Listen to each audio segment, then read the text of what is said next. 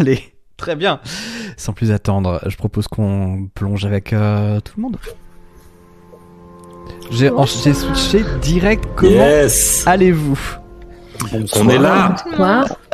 On aurait, on aurait pu vraiment, euh, on aurait pu vraiment faire quelque chose d'un peu amené, de, de- une petite transition. Non, on s'est dit que ça, on s'est dit que ça valait pas le coup. Mais regardez, on a refait un petit peu la déco. Ah, cette Quel petite musique, ça faisait longtemps, ça m'avait manqué. C'est vrai. Grave. Elle est pas trop forte chez vous, tout va bien? Non, Moi, c'est ça super. va, Ça ça va. Ça met bien dans l'ambiance. Moi, j'ai Bah. mes petits réglages locaux en plus. Hein. Je, peux, je peux vous faire taire d'un geste. Quand tu dis réglages Ah bah, locaux, bravo. ça veut dire des réglages un peu locolo Non, ou, juste des réglages euh, chez toi? Des, locages- des réglages chez moi. J'ai même pas compris l'autre option. Il faut avoir, euh, il faut faire un diplôme en es- il faut avoir un bac plus 5 en espagnol pour le pour le. Oh, Ouh, fort, là. Ok. Ouais, et c'est c'est prégnant, ouais. C'est L'ambiance locaux, hein. Très fort. l'ambiance est là. La blague le son est fort Qu'est-ce qui On y est là. Les deux, les deux. Tout est fort, les deux. Tout est fort. Tout est fort. Le- je vous baisse le son? Est-ce que je vous baisse le son? Voilà, je vous baisse le son. Mhm. Voilà, le son est baissé normalement, c'est bon pour S'il vous vous plaît. C'est mieux là pour vous? Moi, c'est mieux C'est là. encore un peu fort, mais c'est carrément mieux. Et le chat, c'est comment pour vous Ça va Ça passe C'est vos vraies chambres en arrière-plan Vous êtes dans des backrooms Moi, personnellement, je suis dans. J'ai loué des backrooms exprès pour l'occasion. Euh, Ma vraie chambre est dans une backroom. Bah, pareil. ça, je c'est- clip tous les soirs pour aller dormir. C'est pratique pour lit, ça, non? Ça doit être, t'imagines tu- Enfin, En soirée, en tout cas, ça doit être fantastique. Euh, on a la chance pour cette édition, je sais pas où j'allais avec ça. On a la chance pour cette édition de recevoir euh, Kat, la petite voix, et Binge, Et bonsoir. Geek. Bienvenue à vous. Bonsoir. Ça fait très très plaisir de vous avoir. Mais ça fait plaisir d'être invité. euh, je suis une, une grande fan très assidue des nouilles, donc euh, euh, me retrouver de ce côté de votre écran Twitch, euh, c'est un grand plaisir. La fierté, la fierté. C'est Grave. un... Je suis d'accord, tout, tout l'honneur est pour nous. Non, c'est un. Pas tout, Non, c'est. Voilà. pas tout. 93% à vue de nez. je pense. D'après la police ou d'après les syndicats? Euh, D'après euh, occurrence. voilà. J'ai Très j'ai bien. ajusté mes lumières pour faire croire qu'on est dans la même pièce, Benji. Ah waouh. Ah waouh Et si je fais passer ma main, je te gratte la tête. Attendez, je voir s'il n'y a pas un truc. Ah, par où je le haut. peux- Ah non, ça marche pas, ça, ça marche pas comme ça. Et non, il faut que ce soit par le haut, voilà. c'est un peu grillé. Je vais essayer par la droite comme ça. Bien. Je t'envoie de la Euh, fumée. Ouais, vous êtes effectivement un petit peu euh, éloignés l'un d'autre. Et bah, ça fait très plaisir de vous retrouver en tout cas. Merci beaucoup à, tout le monde. Merci pour votre patience. Alors, euh, pour les infos euh, du moment, c'est vrai que pour les podcasts, on a peut-être pris un peu notre temps. Et par contre, je veux dire évidemment, je. euh, je suis le seul responsable de ce qui se passe là-dedans. Néanmoins, ça commence à revenir. Et, donc, vous allez avoir. Merci beaucoup, Père Founet. Vous allez avoir les podcasts qui vont revenir. Là, vous en avez trois déjà qui sont venus. Il en reste deux. Et les deux vont arriver cette semaine. Et, et vous allez voir en plus de ça les histoires qui vont arriver individuellement sur YouTube pour partager vos préférés, évidemment. Je sais que c'est les poèmes de Sherry Krim vos préférés. Je le sais. Ne mentez pas. Toujours. C'est évidemment parce que c'est les meilleurs. Mais Il y a- écoutez, il y a- D'ailleurs, il y a, un- ouais, il y a un drop de follow après le poème de Sherry Krim. exactement. On À chaque commence fois. 1500, finit euh, 50 à Deux. chaque fois. Ouais, 2, 3, il y a nous, dont ma mère. J'ai révisé les podcasts dans le train. Et la mienne. pour chérie. C'est vrai. Est-ce que dans- dans le chat, il y en a qui étaient avec, euh, qui étaient avec nous au, à, la- à la bibliothèque à Paris là? Parce que ça c'était fou, faut qu'on en a, on n'a pas J'aime bien le, le dédain à la bibliothèque à Paris. Genre, le centre juste- Georges Pompidou, euh, voilà. C'est ce que j'allais dire, La petite bibliothèque, bibliothèque de Beaubourg, mais la petite bibliothèque là. Ça, J'avoue. c'est Thomas, tu sais. Il, il a pas de, il a pas de conscience comme ça. De, il, a, il a pas de snobisme en fait, tu vois. Non, c'est ça. C'est ah ouais, vous étiez, vous étiez à la bibliothèque. Je suis resté, je suis resté simple moi en fait. Donc c'est pour moi c'est une bibliothèque. On était au rayon BD même d'ailleurs. Mais en tout cas c'était, euh, c'était très très chouette. On voulait vous remercier parce qu'on l'a pas fait de vive voix, mais vraiment merci beaucoup d'être venu. Enfin on l'a pas fait de vive voix. On a eu l'occasion de vous le dire euh, sur nos streams individuels, mais merci beaucoup d'être venu. C'était fou. Donc évidemment nous ça nous a vraiment donné envie de, de pousser la machine encore plus loin et nul doute, nul doute qu'on aura Vous l'occasion. avez de le raté ce, ce, ce grand moment où on faisait l'histoire la plus tragique et la plus triste et où il y a eu une annonce au haut-parleur et où Sherry Krim a fini à quatre pattes en train de rigoler et qu'on n'a pas pu finir l'histoire. En fait. J'ai pas fini à quatre pattes. On était euh, ah, on était pas- dans l'ambiance. N'hésitez pas à clipper ce euh, j'ai pas fini à quatre pattes qui était extraordinaire. Oui, vous avez aussi loupé ma maman qui est allée voir euh, Thomas et Boulet en disant J'aime trop et tout, je vais voir vos streams. oui, c'est bien, maman. Qu'on a appelé Maman Crime. Que tout le monde appelle Maman Crime dans mon chat. C'est trop mignon. C'est trop trop mignon. Merci Galiciane, merci beaucoup. Euh, voilà alors euh, pour cette fois-ci j'ai coupé euh, coupé les cartes à jouer. Je sais que vous l'avez demandé dans le chat, mais ça va revenir. Là je voulais un, un look un petit peu VHS. Voilà, je me suis dit nouvelle DA, sauf que c'est une DA que j'ai imaginée il y a à peu près euh, 48 heures. Donc évidemment c'est encore du work in progress, mais sachez que c'est hors de question qu'on réattende 6 mois avant de faire des émissions. Je vous promets rien, c'est terminé cette histoire-là. Ok, on est d'accord Cool, merci, bravo. Euh, quel programme aujourd'hui, euh, Boulet? Ben, le programme, il est hyper chargé, mon ami. Euh, on a énormément, euh, enfin, on a 10 histoires, comme d'habitude, mais on en a des, des longues, donc je pense qu'on est parti pour dépasser largement, comme d'habitude. Et ben, en vrac, j'ai envie de dire, il y a de la maison hantée. Est-ce que et- et du train fantôme? On a du, on a des poupées maudites. On a, euh, Est-ce qu'on n'a pas un petit, euh, un petit voyage dans l'espace? On a, on a, on va, on va vraiment des sous-sols jusque au- jusqu'aux profondeurs de l'espace. Excusez-moi, pardon, juste. Il y a de mais, tout. euh, là, tu, tu viens de décrire Disneyland, globalement parlant. Si C'est vrai. C'est une virée dans le Disneyland de l'horreur avec toutes les attractions. C'est beau. C'est très beau. Bref, euh, on a hâte de faire tout ça. Qu'est-ce qu'on s'était dit pour la première Parce que euh, on avait dit intro, pas intro, non, on y va. On, y avait dit, quel on avait dit qu'on faisait le silence, On Thomas. avait dit qu'on fait le silence total. Ok. On fait le Silence. silence. Très bien. Est-ce que, est-ce que par hasard, attendez, je mets d'abord une petite musique. Oups, pardon, je mets une petite musique. C'est pas le silence. C'est pas le silence. Et je vous propose de laisser la parole à Chéri Crime.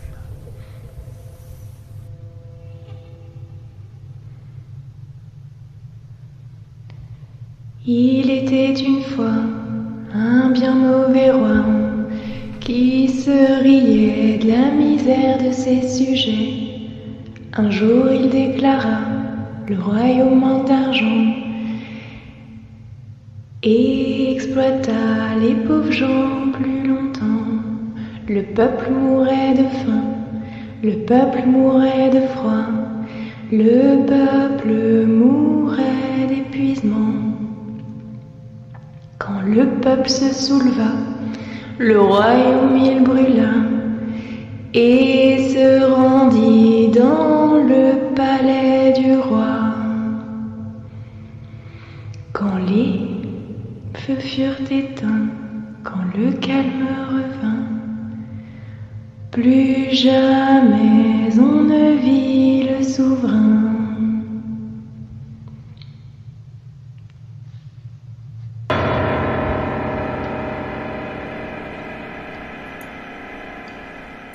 On a déjà des petites flammes dans le chat. Oui, évidemment. Les gens ont déjà mis le feu au chat. Voilà. Écoutez, voilà, pour vous mettre euh, dans, euh, dans l'ambiance finalement.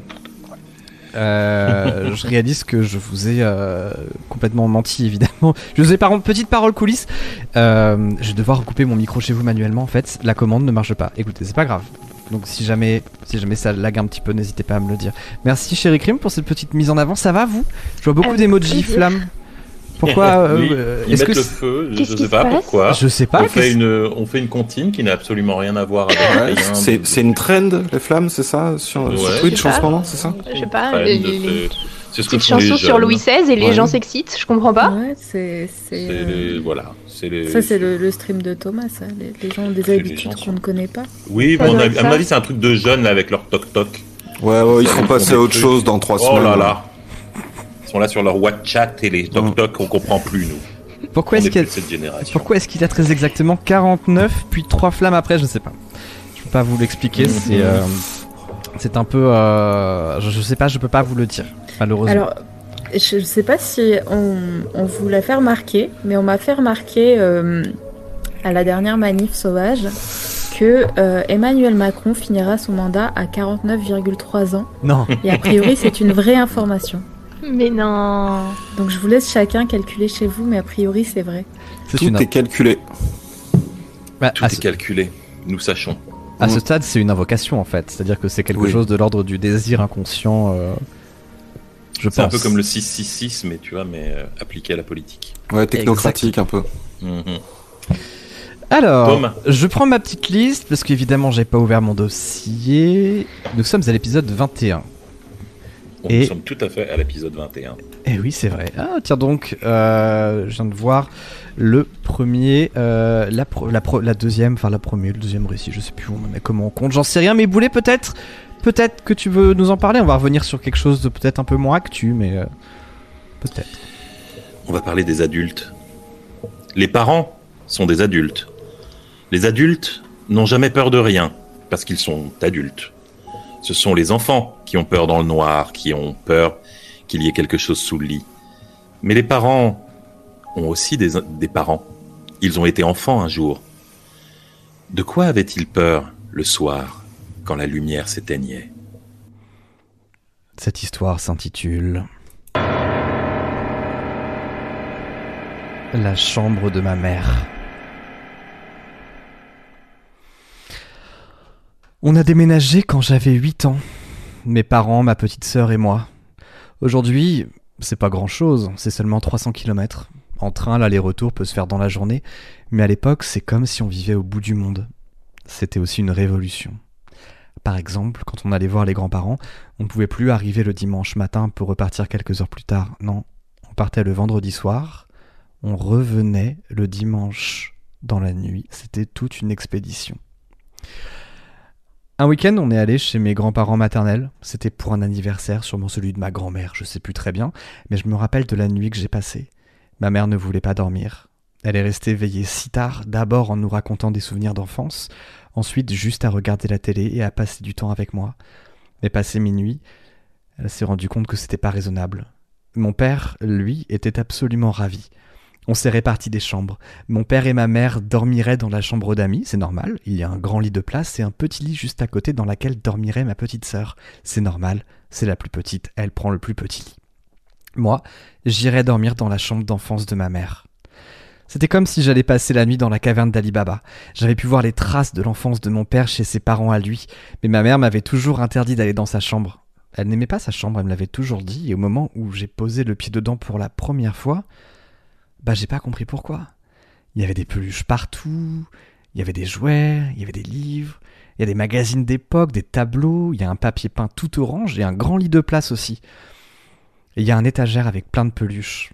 Je passe quelques minutes à tout détailler de près, j'examine les peluches. Il y a un lapin, il y a un panda, il y a un tigre qui tient sur ses pattes, il y a un singe qui tient des cymbales, il y a un écureuil qui porte un t-shirt, il y a un raton laveur à lunettes, et soudain... Je me retourne. C'est mon père. Bon, il faut éteindre maintenant. Si tu n'éteins pas, ta mère va arriver et ça va barder, donc zou, au lit. Je m'exécute. Je suis un peu fasciné et en vrai, j'ai hâte de fouiller demain matin. Je laisse la porte légèrement entr'ouverte, je me glisse dans les draps et je coupe tout. Je m'endors assez vite, avec juste le son du réveil qui berce mes pensées. Et dans mon réveil, au loin, je commence à entendre.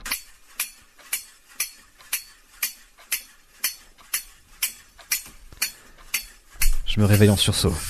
J'allume la lumière. La peluche singe qui a des cymbales est animée. Elle s'est activée toute seule et elle ne s'éteint pas. J'allume la lumière, je la secoue un peu, je trouve une petite clé que je force un peu et le singe finit par se taire. Ses grands yeux écarquillés, sa bouche avec un sourire un peu méchant. Qui met un singe comme ça dans sa chambre?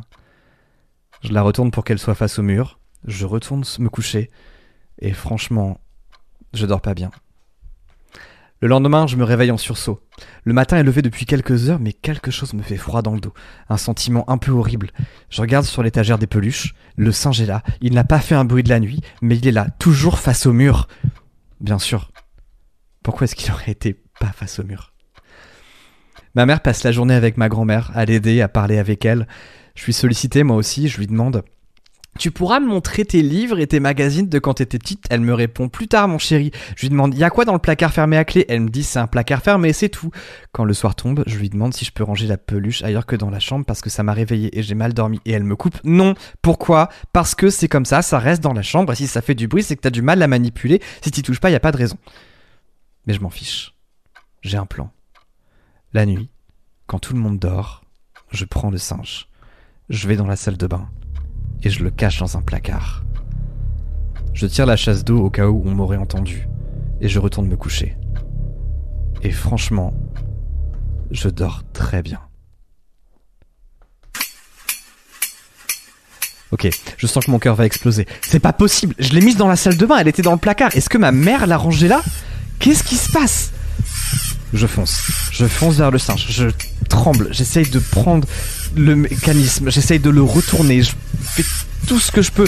J'essaye de tirer un maximum sur la molette le plus vite possible. Et il se tait. Je retourne sur la couette. J'ai l'impression que le singe est derrière moi. Je vois ses yeux et son sourire être juste au-dessus de mes cheveux. J'ai l'impression qu'il sait que je respire. J'ai l'impression que si j'arrête, peut-être qu'il passera à la suite. J'entends encore les cymbales dans ma tête, comme si mon cerveau me préparait à ce qu'elles se déclenchent encore, et encore, et encore. J'arrive pas à dormir, et je m'effondre. Debout On part maintenant Il est 7 heures du matin. Ma valise est dans le couloir. Ma mère a mis son manteau, ma sœur est habillée et mon père me donne un t-shirt et un pull. On doit rentrer à la maison en urgence. Tu t'en fais pas, on va prendre un petit déj sur la route. Ma mère dit rien. Je lui demande Et papy et mamie, je leur ai pas dit au revoir? Il faut qu'ils dorment. Tu leur as dit bonne nuit hier, tu les appelleras tout à l'heure si tu veux.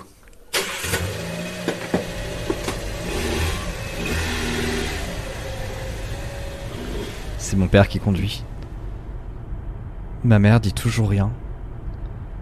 Et à moitié endormie, ma petite sœur me demande C'est toi qui as mis la peluche singe sur la table de chevet cette nuit? Depuis ce jour, nous ne sommes plus jamais allés dormir chez les parents de ma mère. Nous sommes moins venus aussi, ou alors parfois juste avec mon père pour dire bonjour. Une après-midi, en passant après les courses il y a un an, mes grands-parents sont morts. D'abord mon grand-père, puis ma grand-mère quatre mois plus tard. Ça m'a fait bizarre de retourner dans la maison et de retrouver la chambre d'enfance de ma mère. Toutes les peluches étaient au même endroit, rangées comme je les avais laissées. C'est mon père qui s'est occupé de la vider. Il a pris des sacs poubelles, il a tout jeté dehors. Les vinyles, les cahiers, les peluches.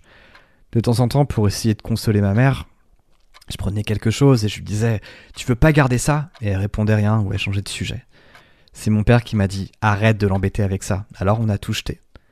Mais j'ai quand même scruté toute la maison. J'avais une revanche à prendre. J'ai tout fouillé, de fond en comble. Il y a un objet qu'on n'a pas pu jeter. Le seul objet qui manquait dans la chambre. La seule peluche absente de l'inventaire. Le singe à cymbales. Je n'ai plus l'occasion de rentrer autant chez mes parents qu'avant, alors maintenant j'essaye de rentrer le plus longtemps possible. Je travaille maintenant à 200 km de chez eux. C'est pas grand chose, mais quand on a un job comme le mien, qui compte pas ses heures, bah, ça fait la différence. Alors c'est à mon tour de dormir dans la chambre de mon enfance. On parle pas trop du passé à la maison, sauf mon père. Avec l'âge, mon père aime bien raconter qu'il vient de la vraie campagne. Il aime bien radoter des histoires de comment, à son époque, le seul téléphone du village était à 20 minutes à pied. Ma mère m'a toujours dit la vraie vie, ça commence quand on quitte sa chambre. Mais parfois, ça fait du bien d'y retourner, je trouve. Ça me fait du bien de les voir. On trinque souvent ensemble. Et une nuit, après avoir veillé tard, après avoir discuté jusqu'à 1h du matin, l'heure, l'œil à moitié fermé et la lumière éteinte, mon esprit a commencé à partir. Je sais pas pourquoi, j'ai commencé à entendre un son. Et j'ai pas arrêté de l'entendre.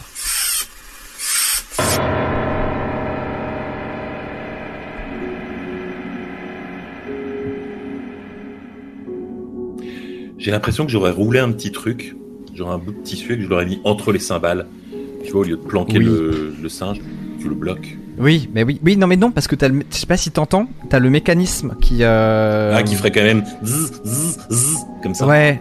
Et du coup, c'est soit ça, c'est soit c'est des- ça sent le moustique pénible, quoi. Ouais, ou alors Donc par la attends, fenêtre. ta solution, un espèce de truc démoniaque, c'est de dire je le garde dans la pièce juste qu'il m'empêche pas de dormir Oui, J'aime bien, j'aime bien parce que c'est un petit peu tranquille- humiliant la pour le démon. tranquillité du, du gars. Non, je suis tellement zen. Ok, voilà, on partage la chambre, mais tu la fermes. Tu me hantes si tu veux, mais par contre, tu m'empêches de dormir, euh, je te défonce en fait. C'est- Voilà, t'as un zombie, mais tu lui poses juste une pile de trucs sur le dos pour plus qu'il puisse bouger. C- Comment ça s'appelle euh, Pardon. Comment ça s'appelle cette peluche, cette espèce de gizmo euh, qui parlait tout seul euh, Les euh, Furby. le Furby. Furby en fonction de la lumière et du, de la nuit. Et donc je comprends, le- je comprends l'histoire parce que je me rappelle que je, lui mettais des trucs dessus pour qu'il se Mhm. taise, mais je le sortais pas de la pièce. Moi, j'ai eu un Furby hanté pour de vrai. Ah ouais? Enfin, c'était plus, c'était plutôt un Furby euh, traumatisé. On avait un Furby à la maison, c'était un truc de ma nièce. Et puis un jour, euh, un des amis de ma nièce est passé. Et c'est un, un enfant hyper actif, tu sais, qui a joué pendant toute la journée avec le Furby en lui faisant subir des outrages que je ne peux même pas imaginer. C'est qu'un enfant, seul un enfant hyperactif peut, peut faire.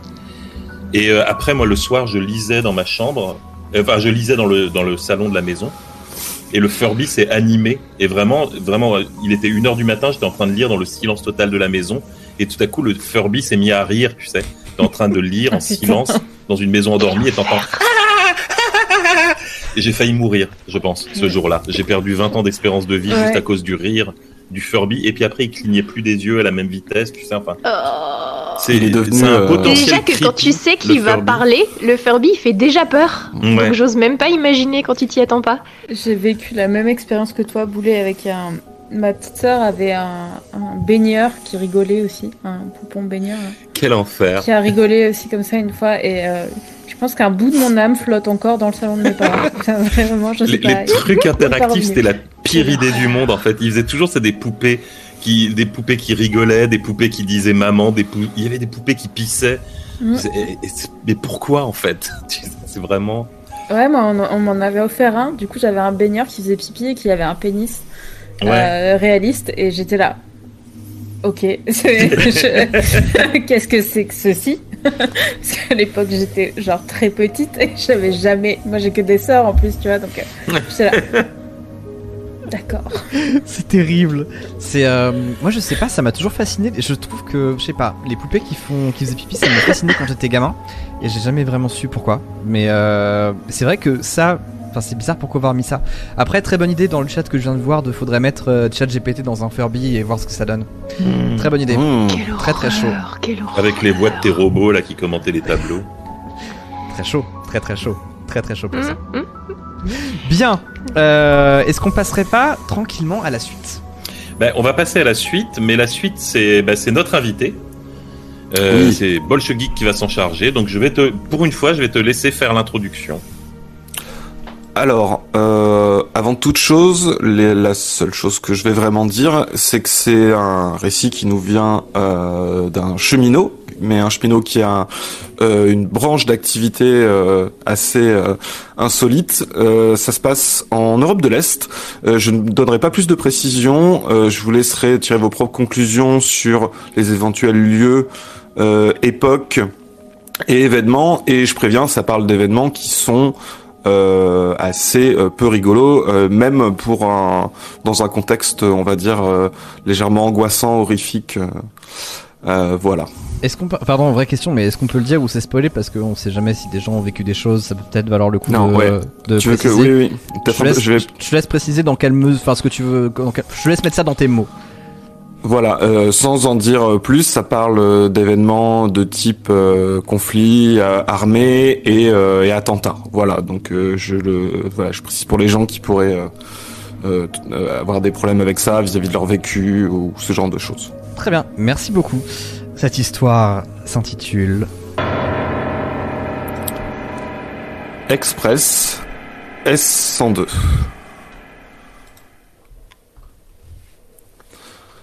À la passation de service la semaine dernière, Sandra m'a dit « ça sent la fin ». Elle avait l'air plus déçue que soulagée, un peu coupable aussi, de ressentir si peu de plaisir à l'idée de voir s'achever le travail. Je me gare à côté de sa Trabant de collection, un joli monstre bleu ciel à la carrosserie épaisse comme une porte de coffre-fort. Le bitume craquelle, les herbes recommencent à envahir le parking, vertes et grises, couvertes de boutons pâles. Le ciel est très clair au-dessus de la station, délavé de gelée. La serrure électronique de la gare abandonnée hésite à me reconnaître. Je repasse ma carte sur le lecteur, la lettre verte papillonne. Puis la porte souffle en coulissant. Vous êtes peut-être venu ici avant les événements, avant la déclaration de guerre. On descendait à Krasnoyarsk pour se rendre aux ateliers pétrochimiques, aux usines de polymères, des trains entiers d'ingénieurs, de techniciens, de manœuvres qui venaient de centrales. C'est ici que j'ai commencé ma carrière à cette époque. Surveillant ballast sur la drésine concasseuse, responsable de 22 km de voies. Aujourd'hui, les dalles de la gare sont blanchies de fientes de pigeons et il ne reste que des appareils de vente qu'un semis de fosse rectangulaire et peu profonde. Presque plus rien en fait, que le silence et un soupçon de deuil. Je m'installe sur le quai près du marqueur F. Les rails vont se mettre à vibrer dans trois minutes. Le train va glisser jusque devant mes pieds. La porte de la rame va s'ouvrir en face de moi, Sandra va descendre, pâlie par sa nuit blanche, et elle me sourira. Moins parce que je suis qui je suis que parce que nous sommes jeudi, et que le jeudi c'est moi qui viens la relever de ses fonctions.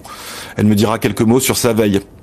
Aujourd'hui c'était le professeur, ou les époux Schlevitch ont été très loquaces, ou Kamel, il a hurlé. Je crois qu'il est bientôt libre.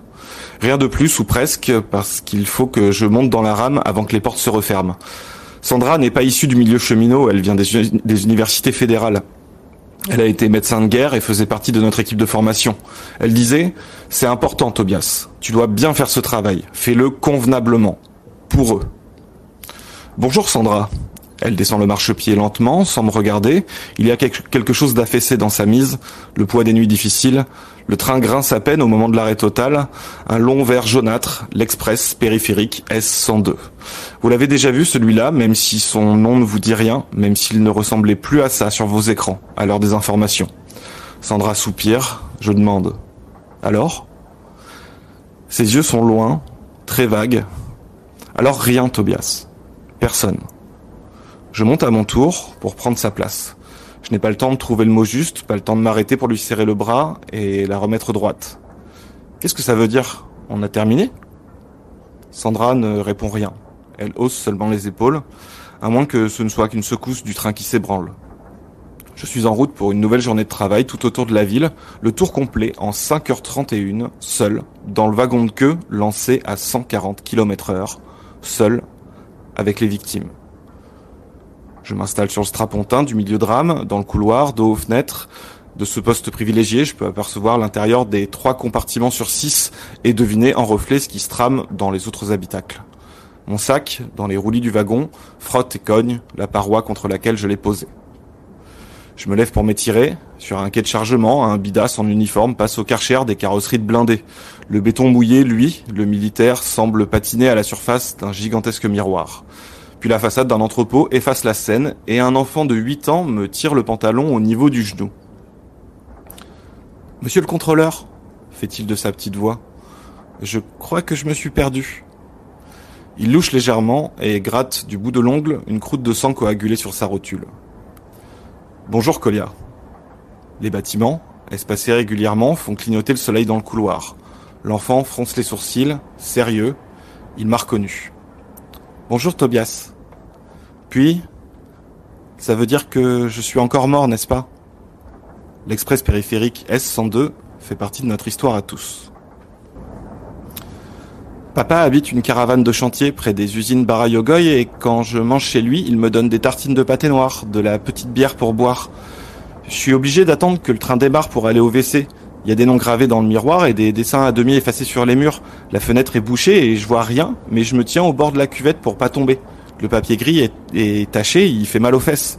Si je croise un contrôleur, papa me dit de dire que je suis perdu. Il faut que je prenne l'air triste quand je ne sais pas quoi répondre. Il faut que je pleure. Une fois, ils m'ont descendu du train avant terminal et j'ai passé la matinée dans un bureau de gare avec une grande personne qui jouait avec des élastiques et des photos de mer sur les murs. Souvent, ils me laissent aller jusqu'au bout sans histoire. J'ai pas l'air d'un mendiant, et même pas d'un pauvre, et je laisse mes habits de l'orphelinat à l'orphelinat pour pas qu'il sache. Je donne mon papier de sortie à Brian, qui m'ébouriffe les cheveux et me félicite d'être allé à la mission pontificale, comme chaque week-end. Il y a des contrôleurs plus méchants que d'autres, et aujourd'hui c'est Néros qui me trouve. Il me connaît déjà et dit qu'il a compris mon petit manège. Il veut m'emmener au bout du train, dans le placard où il range ses affaires, où il habite peut-être, pour m'apprendre à voler l'argent de la compagnie. Néros n'est pas très vieux, il a une toute petite barbe sur le bout du menton, des grandes mains mouillées et un nez en patate tout écrasé. Il sent mauvais et moi j'ai mal au ventre. Je veux pas aller avec lui, je me dis qu'il faut que je me mette à pleurer fort pour qu'on pense qu'il est pédophile. Je suis désolé de penser ça parce que j'ai beaucoup parlé avec Néros depuis. Je sais maintenant qu'il s'appelle Idriss, qu'il est macédonien. Je sais qu'il a fui son pays à pied quand il avait mon âge, qu'il est marié, qu'il a deux chats et un grand aquarium d'eau de mer qui lui manque beaucoup. Idriss est aussi triste que nous tous, mais ce matin, il était encore nérose et il allait peut-être me dénoncer à la police. Il m'a pris par la main pour m'amener au fond du train et le wagon a bougé très fort et on est tombé tous les deux par terre et quelqu'un a crié dans le compartiment. Nérose s'est relevé, mais je voulais rester couché. Je pensais que c'était un bon moment pour essayer de filer, aller me cacher dans les wagons des bagages en attendant le prochain arrêt. Et il a dit des mots très sales. Il a dit qu'on avait été décroché, qu'il fallait pas paniquer, et je voulais rester couché contre la moquette parce que maintenant j'avais peur. Mais il m'a pris par les épaules. Et d'autres gens étaient dans le couloir maintenant. Monsieur Schlevitch, avec son chapeau en cuir, et quelques autres. Et le wagon ralentissait, ralentissait, et on a vu le train partir sans nous, dans le virage. Et puis on les a vus, eux, dehors, qui nous attendaient. Et je crois qu'il s'est passé un moment avant qu'on comprenne que bah, c'était trop tard. Un long moment peut-être même. Mais quand ils ont commencé à tirer, on savait déjà. Colia, c'est un des plus difficiles à écouter jusqu'au bout. Peut-être parce que c'est un enfant, sans doute aussi parce qu'il a survécu plus longtemps que les autres, tassé dans un coin de wagon. L'express périphérique S102 roule sur des viaducs près des passerelles, au-dessus des eaux vertes collantes des, euh, des bassins. La joue droite de Colia pend vers son épaule et saigne doucement. Son oreille, elle, a été arrachée. Ses yeux sont humides de larmes. Il fait partie des quelques-uns qui n'ont pas été tués par balle. Sandra me dit de pas m'en faire. Tout ça, ça s'est déjà passé, Tobias. Ce que tu vois n'est qu'un souvenir, une ombre, et on ne peut pas faire des points de suture à un fantôme. On ne peut pas l'emmener à l'infirmerie ou le serrer contre soi pour le rassurer. Colliard reste debout au milieu de l'allée et quand il tourne la tête, il me présente son profil mutilé, ses dents blanches, un trou dans le visage. Je voyais leurs chaussures et le bas de leurs pantalons usés. Nérose m'a jeté par terre et m'a dit de pas me lever, de me cacher les yeux. Je les ai rouverts quand j'ai entendu les premiers coups de feu. J'ai vu qu'il se tenait le poignet et qu'il lui manquait des doigts et puis sa veste s'est gonflée par derrière. Elle est devenue mouillée et noire et j'ai couru à quatre pattes pour qu'il me tombe pas dessus. Quand ils sont rentrés dans le wagon, Madame Schlevitch, elle leur a parlé dans leur langue, je crois qu'elle pleurait, et ils ont tiré. Monsieur Schlevitch a crié, très en colère, et ils ont tiré encore. Alors j'ai rampé vers le fond. Ça faisait des bruits métalliques, et je sentais la brûlure sur mon visage. J'ai plus bougé alors. Ils passaient près de moi, et ils croyaient que j'étais mort. Je reste la bouche ouverte, les yeux ouverts, sans presque respirer. Ils marchent tout près de ma tête, ils parlent peu, entre eux, et de temps en temps, il y a des coups de feu qui partent. Je crois qu'ils s'en vont. Arrêté au kilomètre 91, la dernière rame de l'express périphérique S102 flambe comme une torche en ce matin de mai. Sur les 46 passagers, seuls 3 sont transportés en soins intensifs à l'arrivée des secours. Aucun ne survivra plus d'une dizaine d'heures. Vous vous souvenez des images, les revendications. La phalange, la seconde phalange armée de mucronie, en plan fixe, devant le wagon en feu, armes pointées vers la caméra, les photos d'identité des victimes, les déclarations politiques, l'attentat désamorcé au Palazzo de Sofia, les mesures de sécurité d'exception, les projets d'embargo, la déclaration de guerre. Ce ne sont que des apparences, me dit Sandra. Les monstres, ce sont pas eux dans les wagons. Le spectre du 8 ans, le spectre euh, grand brûlé, continue de me tirer par le pli du pantalon. Je suis encore mort, n'est-ce pas? Oui, Colia, mais tu seras bientôt libre il faudra que tu reviennes encore une fois, une fois de plus peut-être. Il faudra être patient. Mais tu te rapproches de la sortie. Maintenant, il va s'en aller, se cacher dans les toilettes, disparaître. Il sera de retour dans une heure ou demain ou la semaine prochaine pour redire euh, une fois encore son histoire. Les premières frappes ciblées sur la Mucronie, le défilé des 11 000 veuves, la fin de la neutralité en fédération, le train fantôme continue sa course circulaire. La, municipalité prétend que nous œuvrons pour tous, pour apaiser la mémoire collective, me dit Sandra. Ce sont des conneries, Tobias. Nous faisons ça pour eux, pour eux seuls. Tant qu'ils ne nous auront pas pardonné, il nous faudra rester pour les écouter. Ils sont encore une dizaine, je pense, à hanter le train, même s'ils se manifestent de moins en moins. Aucun d'eux n'arrive à comprendre, à oublier. Quand on a commencé le travail, il y a bientôt six ans, nous étions 14 dans l'équipe. L'armistice venait d'être signé et la préfecture de l'époque avait fait de la question historique sa priorité. On espérait circonscrire les horreurs de la pacification. Pour traiter l'attentat de l'Express S102, les psys de la compagnie m'ont signalé très tôt à la commission d'enquête. Sandra me l'a avoué plus tard. Ils m'ont choisi avec Anna Yasmina et le vieux Othon parce qu'on connaissait le terrain et qu'on travaillait sur les rails. Aussi, bien sûr, parce qu'on voyait les morts. Ce n'est pas un don, m'a expliqué Sandra. Ce n'est pas non plus une malédiction. C'est comme ça. C'est tout. Depuis qu'on travaille sur le S102, six d'entre nous ont choisi de partir. Je les juge pas. On sait tous pourquoi ils ont abandonné. Parfois, je me dis que ceux qui sont restés sont même les moins raisonnables. On en est venu à aimer ces morts. Nous les voyons un à un, comme des amis intimes. Le professeur parle avec beaucoup de passion de sa recherche en anthropologie. De l'attaque, il ne dit rien, mais des traces de coups éclosent sur son visage et un trou noir et carmin, de la taille d'une main ouverte, s'ouvre à l'arrière de sa tête. Les époux Schlevitch s'embrassent dans la mort, et Idriss, dont la pensée s'est interrompue dans la confusion, essaye jusqu'au bout de se rappeler la procédure d'urgence. Certains d'entre eux ont disparu très vite, ils cherchaient le repos à toute force. Il a suffi de leur parler calmement, de les regarder sans dégoût, de leur tenir la main. D'autres, plus récalcitrants, ont disparu à leur tour. Nos supérieurs sont soulagés, la nouvelle équipe municipale doute de l'intérêt de continuer à faire circuler l'Express S102 à vide. Payer nos maigres salaires est devenu un gaspillage. Ne pensons pas à la suite, m'a conseillé Sandra. Nous ne pouvons pas les retenir ici pour justifier nos appointements. Notre objectif est de les libérer. Pourtant, même si elle a raison, la plupart d'entre nous ne peuvent pas se passer de ce travail. Rien ne se produit jusqu'au tunnel. Les fantômes les plus timides attendent cette demi-heure d'obscurité pour se manifester.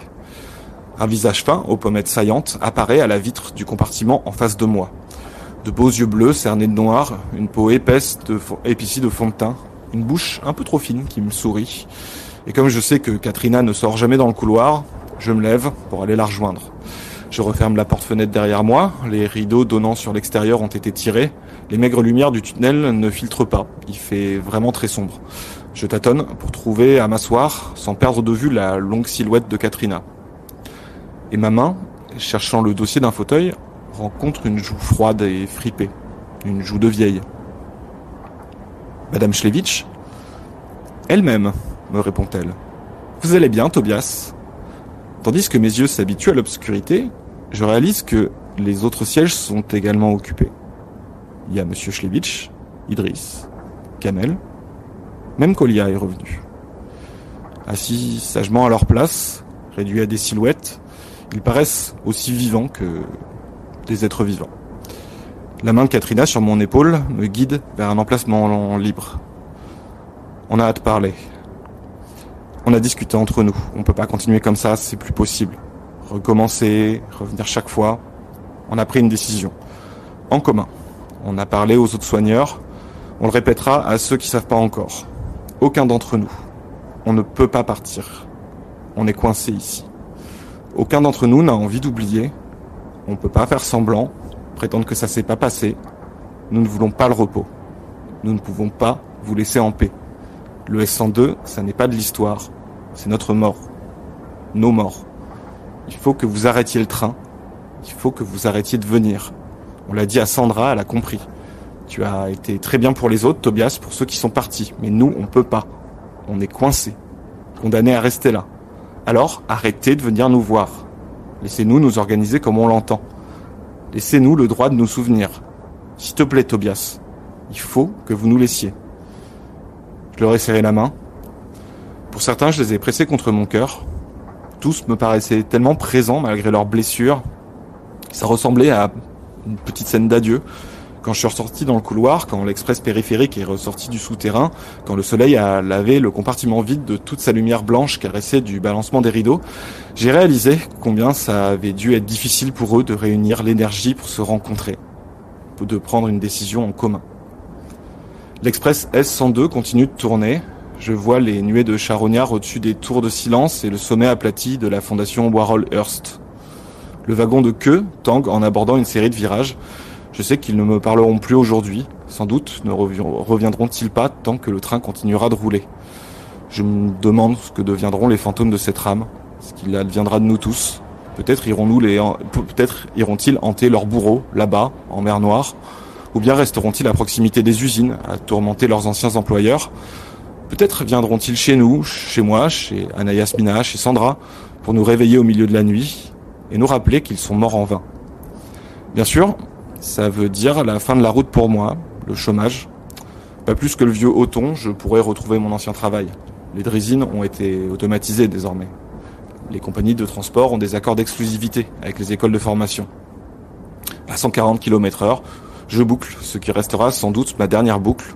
Je vois réapparaître le logo de Barayogoy sur les préfabriqués. Me revoilà à Krasnoyarsk. Je remets mes affaires dans mon sac. La relève m'attend déjà devant le marqueur F, seul dans la gare désaffectée. Le wagon de queue est parfaitement vide, la moquette orange très propre, les portes-fenêtres internes lessivées de frais. Le train amorce sa décélération. Je serrerai la main d'Othon en descendant à quai et tâcherai de lui sourire quand il me demandera comment s'est passée ma veille. Alors, me demandera-t-il. Il aura les cheveux très blancs dans le début d'après-midi, les lèvres pâlies par le vent glacé? Alors rien, je lui répondrai. Personne. Et je le laisserai monter à ma suite avec ses questions, et ce sera qu'un demi-mensonge. Le train s'arrête, au-dessus de Yerminadingrad, des nuages bas, presque bleus, se dissolvent en longues franges. Je sors.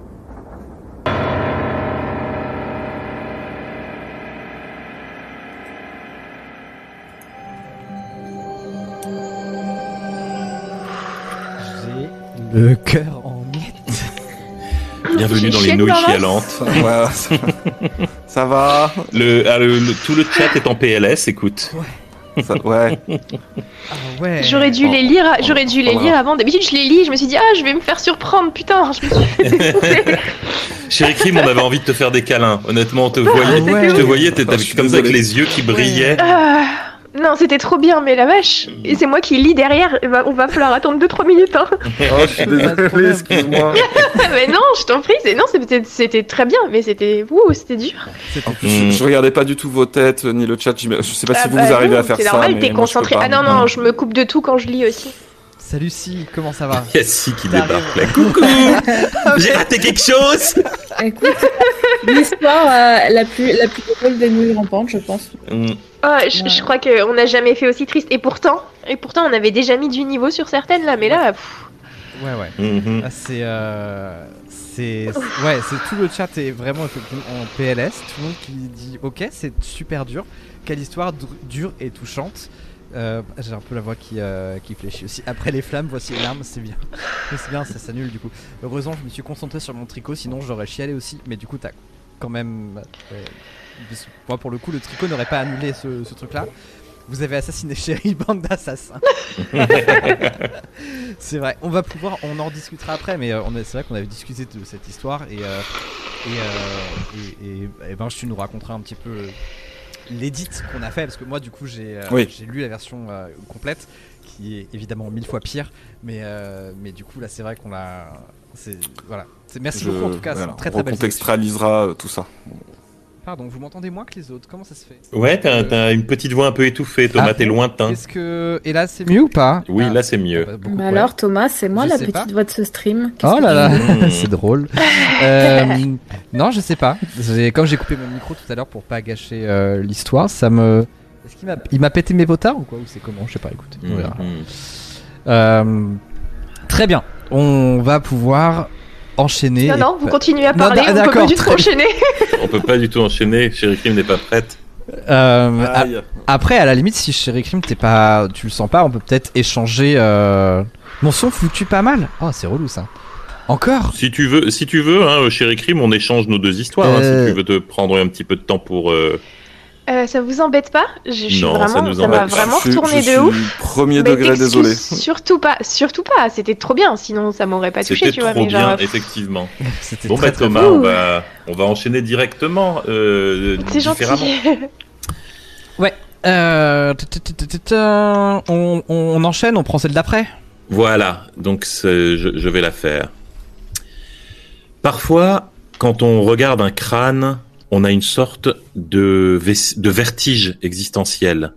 Ce crâne a un jour contenu un esprit, des doutes, des rêves. Là, dans ces murs d'ivoire, il y a eu des millions d'histoires, de drames, de rires, de terreurs. Maintenant, ce n'est plus qu'une boîte vide, un reliquaire sans relique. Et pourtant, ces orbites vides continuent à nous fixer. Cette dépouille a encore des choses à nous dire. Vide ne veut pas dire inoccupé. Cette histoire s'intitule Le manoir. Je suis passé assez naturellement de l'urbex à la chasse aux fantômes. Pas du tout parce que je crois aux revenants, mais juste pour ajouter un petit frisson à l'expérience. Il se dégage toujours quelque chose de presque solennel des lieux abandonnés, comme dans un cimetière. On se surprend souvent à parler à voix basse. Ce n'est pas simplement pour éviter d'attirer l'attention, mais aussi parce qu'on sait que dans ces maisons, ces châteaux, il y a eu des gens avec leur vie et leurs histoires, que quelqu'un a dormi dans ce vieux lit défoncé, que quelqu'un s'est regardé tous les matins dans ce miroir poussiéreux de cette salle de bain. Il et elle sont partis depuis longtemps, mais on est toujours chez eux. On est toujours un peu intrus. C'est aussi pour ça que notre code nous interdit d'emporter quoi que ce soit. On entre, on sort, on ne casse rien, on ne dérange rien, on ne prend que des photos. Je me tenais debout dans le hall de cette grande maison bourgeoise dans le Morvan, l'une des plus belles de ma carrière d'explorateur. Une vieille bâtisse oubliée depuis au moins 70 ans, au bout d'un chemin forestier. Elle n'était pas nommée sur Google Maps. On voyait simplement son toit crevé depuis la vue satellite, mais aucun nom de village ou de lieu dit ne l'accompagnait. On avait tenté l'aventure au cas où, et l'endroit dépassait de loin tout ce qu'on aurait pu en espérer. Il n'y avait aucune trace de graffiti ni de feu de camp, pas de traces de pneus, pas de pancartes ni de grillage, juste un vieux portail en fer forgé fermé par une lourde chaîne. Les murs du domaine ne faisaient même pas trois mètres de haut, et s'étant effondrés sous le poids d'arbres abattus par le vent à plusieurs endroits, nous étions entrés sans même nous écorcher les genoux. C'est tout ce qu'avait dit Antonio. Personne n'avait rien ajouté, et presque intimidé, nous étions partis chacun de notre côté en silence pour jeter un coup d'œil. Le hall était envahi par la végétation, les portes avaient cédé aux assauts des intempéries depuis bien longtemps, et la nature s'était engouffrée dans la brèche. Le lierre de la façade envahissait désormais les murs intérieurs, l'herbe et la mousse couvraient presque la moitié de l'élégant carrelage, parfois percé d'un arbuste qui avait réussi à se frayer un chemin dans les failles provoquées par les gels et dégels successifs. Au pied de l'escalier, un noisetier de plusieurs mètres étendait ses branches dans toutes les directions, captant le peu de lumière qui tombait des carreaux crevés du premier étage. On n'entendait que le vrombrissement des insectes et le murmure de l'eau quelque part plus loin qui résonnait dans les couloirs. J'ai fait timidement quelques pas en avant, comme si j'avançais dans le cœur d'une cathédrale. Le sol s'enfonçait un peu sous mes pas, et j'ai compris qu'il devait y avoir un tapis oublié sous cette couche de verdure. J'ai sursauté quand deux tourterelles ont brusquement jailli de l'ombre pour filer à travers le cadre vide d'une fenêtre. Jocelyn, Joss et Clémence m'ont rejoint. Antonio les suivait. Cet endroit est dingue. Tout est encore là. Il y a des tableaux au mur, des livres dans la bibliothèque. J'arrive pas à y croire. Il doit y avoir des trésors ici. Clémence mitraillait déjà le moindre centimètre carré. Nous avons passé des heures dans cette maison. Les chambres à l'étage avaient beaucoup plus souffert que le rez-de-chaussée. Une bonne partie des pièces étaient inaccessibles, le couloir bloqué par un éboulement de poutres, de pierres et de vieilles ardoises du toit. Joss a vaguement essayé d'escalader, mais ça a provoqué des chutes de gravats inquiétantes. Et quand un bloc de pierre de 30 cm lui a frôlé le crâne avant de fracasser quelques lattes du plancher à un cheveu de son pied, il a sagement renoncé à son projet. Il y avait quand même deux pièces, une chambre décorée de manière un peu neutre qui nous a évoqué une chambre d'amis, et une chambre plus spacieuse avec une touche clairement féminine. Une partie du plafond manquait et avait partiellement englouti un grand lit à baldaquin, un petit berceau en bois était rempli de poupées au visage de porcelaine. La peinture avait disparu, les rendant blafardes, et certaines avaient perdu un œil, voire les deux. Leur bonnet de dentelle avait moisi. L'ensemble était parfaitement terrifiant. Plusieurs livres étaient posés sur une table basse, et ils n'étaient pas écrits en français, mais dans ce qu'il ressemblait à une langue d'un pays de l'Est. J'ai voulu en ouvrir un, j'aurais pu aussi bien empoigner un flanc au caramel. Le truc s'est désagrégé dans un bruit spongieux entre mes doigts. Au mur, il y avait un tableau, le portrait d'une jeune femme en robe bleu pâle. Il ne comportait pas de date. Clémence, d'après ses connaissances en histoire de l'art, le situait à la fin du 19e. Jocelyn, lui, disait que la tenue de la jeune fille lui évoquait plutôt le tout début du 19e, voire la fin du 18e. N'étant en expert ni en art ni en histoire, je n'avais pas d'avis sur la question. Le rez-de-chaussée était beaucoup plus impressionnant. La nature semblait avoir consumé le moindre centimètre carré, et c'est à peine si on voyait encore le contour des meubles. Une partie du sol du salon s'était enfoncée et l'eau l'avait remplie. Maintenant des grenouilles vivaient entre les pieds des fauteuils en velours. La pièce grouillait de vie. On voyait des petits campagnols courir le long des plaintes, des petites mésanges entraient et sortaient régulièrement par les carreaux crevés. Et j'ai même poussé un cri qui a fait sursauter tout le monde quand une énorme couleuvre est passée en glissant entre mes pieds. La bibliothèque était en effet pleine de livres. Ceux-ci étaient tellement imbibés qu'ils avaient gonflé au point de faire craquer la structure en bois. D'énormes grappes de champignons jaillissaient çà et là des vieilles couvertures en cuir. Et dans un coin, merveille des merveilles, une œuvre d'art accidentelle. Un, immense piano à queue, tellement recouvert de feuillage, de mousse et de fleurs qu'il semblait avoir poussé directement du sol, une branche d'arbre de l'extérieur avait pénétré par la fenêtre, lui offrant une canopée sous laquelle des dizaines de jeunes pousses avaient pris racine. L'ensemble offrait un spectacle à couper le souffle. Derrière cette pièce, un couloir donnait à une vaste cuisine avec un îlot central, surmonté d'une hotte d'où pendaient encore des casseroles et des poêles en cuivre, recouvertes d'une épaisse couche de corrosion bleu-vert. Une partie du mur manquait et un petit talus à l'extérieur semblait avoir tout simplement glissé pour engloutir une partie de la pièce. En face de la cuisine, une porte en chêne était fermée à clé, et enfin, un petit escalier en pierre terminait le couloir. Il plongeait de quelques mètres et terminait sur une lourde porte en fer qui devait mener, mener à une cave ou un cellier. Elle était aussi fermée à clé, et la pièce qu'elle dissimulait devait être inondée dans la mesure où il nous avait, où il nous avait fallu patauger jusqu'aux genoux pour aller vérifier. Vers 16 heures, la faim se faisant ressentir, nous avons déballé nos casse-croûtes. Nous avons dû renoncer à les manger à l'intérieur, il n'y avait pas une seule surface qui ne soit envahie par la végétation. Les fauteuils étaient imbibés d'eau au point de goûter sur le sol, et les bancs en bois se seraient probablement désagrégés sous notre poids. Nous avons préféré profiter des rayons déclinants du soleil, assis sur les marches extérieures. Joss était assis à 10 cm de Clémence, et ensemble ils repassaient le contenu de sa carte mémoire en commentant chaque vue. Elle était un peu contrariée par le résultat. Elle s'attendait à des grandes pièces vides. Son objectif n'était pas adapté aux couloirs sombres et aux lumières tamisées par les branches. Au bout d'un moment, elle s'est levée et a déclaré qu'elle devait rentrer. Nous étions venus en deux voitures et n'avions absolument pas envie de partir tout de suite. Face à nos protestations, elle nous a expliqué qu'elle préférait revenir le lendemain matin avec plus d'objectifs pour les basses lumières. Elle a demandé si elle devait ramener quelqu'un et après avoir soupesé pendant deux vagues secondes les options dans une maison abandonnée avec les copains et seul dans la voiture avec Clémence pendant deux heures, Joss a déclaré qu'après tout, il était crevé lui aussi et que si on revenait le lendemain, il allait profiter de la course. Antonio s'est approché de moi et m'a dit Tu sais ce que je vais dire, hein? C'était devenu presque un code entre nous à chaque fois que nous visitions un spot un peu impressionnant, il me sortait à un moment ou un autre, imagine cet endroit de nuit. Et c'est comme ça que s'était installée la routine de la chasse aux fantômes. Ça consistait à faire une nuit blanche et à se faire peur en visitant des lieux à la lampe torche. Vu l'incroyable trésor que nous venions de découvrir, j'ai répondu ce que je répondais à chaque fois, un seul moyen de le savoir, avant même qu'il ait pu prononcer la formule à voix haute. Nous étions assez profonds dans la forêt et la nuit est tombée très vite. Nous avions beau être en mai, il commençait à faire froid. Toujours assis sur les marches extérieures, nous avions enfilé nos hoodies, allumé des clopes et nous avons regardé apparaître les premières étoiles en buvant une bière. Un cri d'oiseau nocturne provenant de la maison nous a fait sursauter. Nous avons rigolé et avons pris ça pour un signe qu'il était temps de partir à la chasse aux fantômes.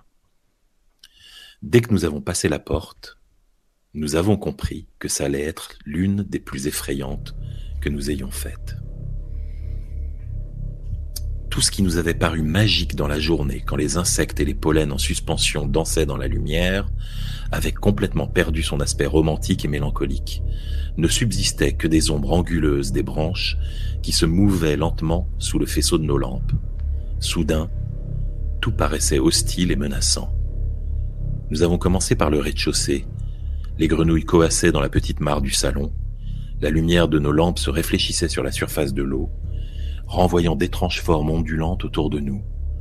Nous avons ensuite traversé la bibliothèque avant de finir par la grande salle à manger. Boum, boum. Des chocs sourds se faisaient entendre par intermittence. Leurs échos résonnaient un moment avant de disparaître dans ceux de l'eau qui semblait couler, clapoter, goûter, glouglouter dans le moindre recoin de la maison. Difficile de savoir d'où il venait. J'ai plaisanté. Tu vois, on a fini par le trouver, le fantôme. Mais ma voix enjouée sonnait faux dans cette obscurité. Elle avait en tout cas fait brusquement sursauter Antonio qui avait grommelé quelque chose, mais n'avait pas relevé la blague. Nous avons avancé vers la cuisine. Le vent s'engouffrait par la brèche du mur et les casseroles renvoyaient les sons mats en se heurtant les unes les autres. Boum. Boum. Tout près maintenant. Nous étions retournés nous nous étions retournés en un éclair et braquions nos lampes vers le couloir, tendues comme des cordes à violon. Nous sommes ressortis de la cuisine en retenant notre souffle. Boum. Boum. À notre gauche, en bas de la volée de marche de pierre, quelque chose d'apparemment lourd tapait contre l'intérieur de la porte du cellier. Quand le son mourait, de petites vagues en demi-cercle s'élargissaient dans l'eau depuis la porte avant de venir clapoter doucement sur l'escalier. Y a quelqu'un? Ce cri d'Antonio dans mon dos m'a brusquement fait perdre 15 ans d'espérance de vie. Voyant mon expression, il a éclaté de rire. Mec, il doit y avoir un truc qui flotte derrière la porte, genre un tonneau, et quand l'eau remue, ça tape. Il souriait, ravi, très fier de ses pouvoirs de déduction. On devrait se séparer, on couvrira plus de terrain. Ça aussi, ça faisait partie du jeu. Quand on commençait à flipper, eh ben, on en rajoutait une couche, en faisant une petite exploration solo. Cette fois-là, j'ai failli me dégonfler et lui dire que je ne voulais pas, mais ma fierté l'a emporté et je l'ai regardé s'éloigner dans le couloir. Je devais lui laisser cinq minutes d'avance. Boum. Boum. Je lui en ai laissé deux maximum. Je me suis éloigné de ses escaliers et j'ai commencé à remonter l'enfilade de pièces. Une réalisation soudaine m'a envoyé des frissons tout le long du dos. La table était mise. Sous l'épaisse couche de mousse et de lichen, on devinait encore la forme d'assiettes, de verres à pied, de plusieurs plats. Les chaises, en revanche, n'étaient pas en ordre comme celles des autres pièces, comme si tous les convives s'étaient brusquement levés pour quitter la table. Elles étaient repoussées en arrière, voire renversées, désormais figées dans leur carcan de verdure. J'ai poursuivi mon chemin. La bibliothèque était plongée dans l'obscurité, les branches bloquant presque complètement les fenêtres. Ne pouvant plus vraiment m'émerveiller des jeux de lumière dans les feuillages, je remarquais surtout l'odeur de moisissure et de champignons qui imprégnaient les lieux. J'ai accéléré le pas. Je voulais retrouver Antonio, quitte à ce qu'il se foute de moi. Ne le trouvant pas au rez-de-chaussée, je suis monté à l'étage. J'ai commencé par la chambre d'amis. Elle était vide. J'ai appelé Antonio? Rien n'a bougé. Le vent s'engouffrait dans la pièce. Quelque chose vibrait à chaque bourrasque. Ça venait du mur. Du coin, la tenture bougeait. En regardant de plus près, j'ai remarqué une jointure à peine visible. J'ai poussé.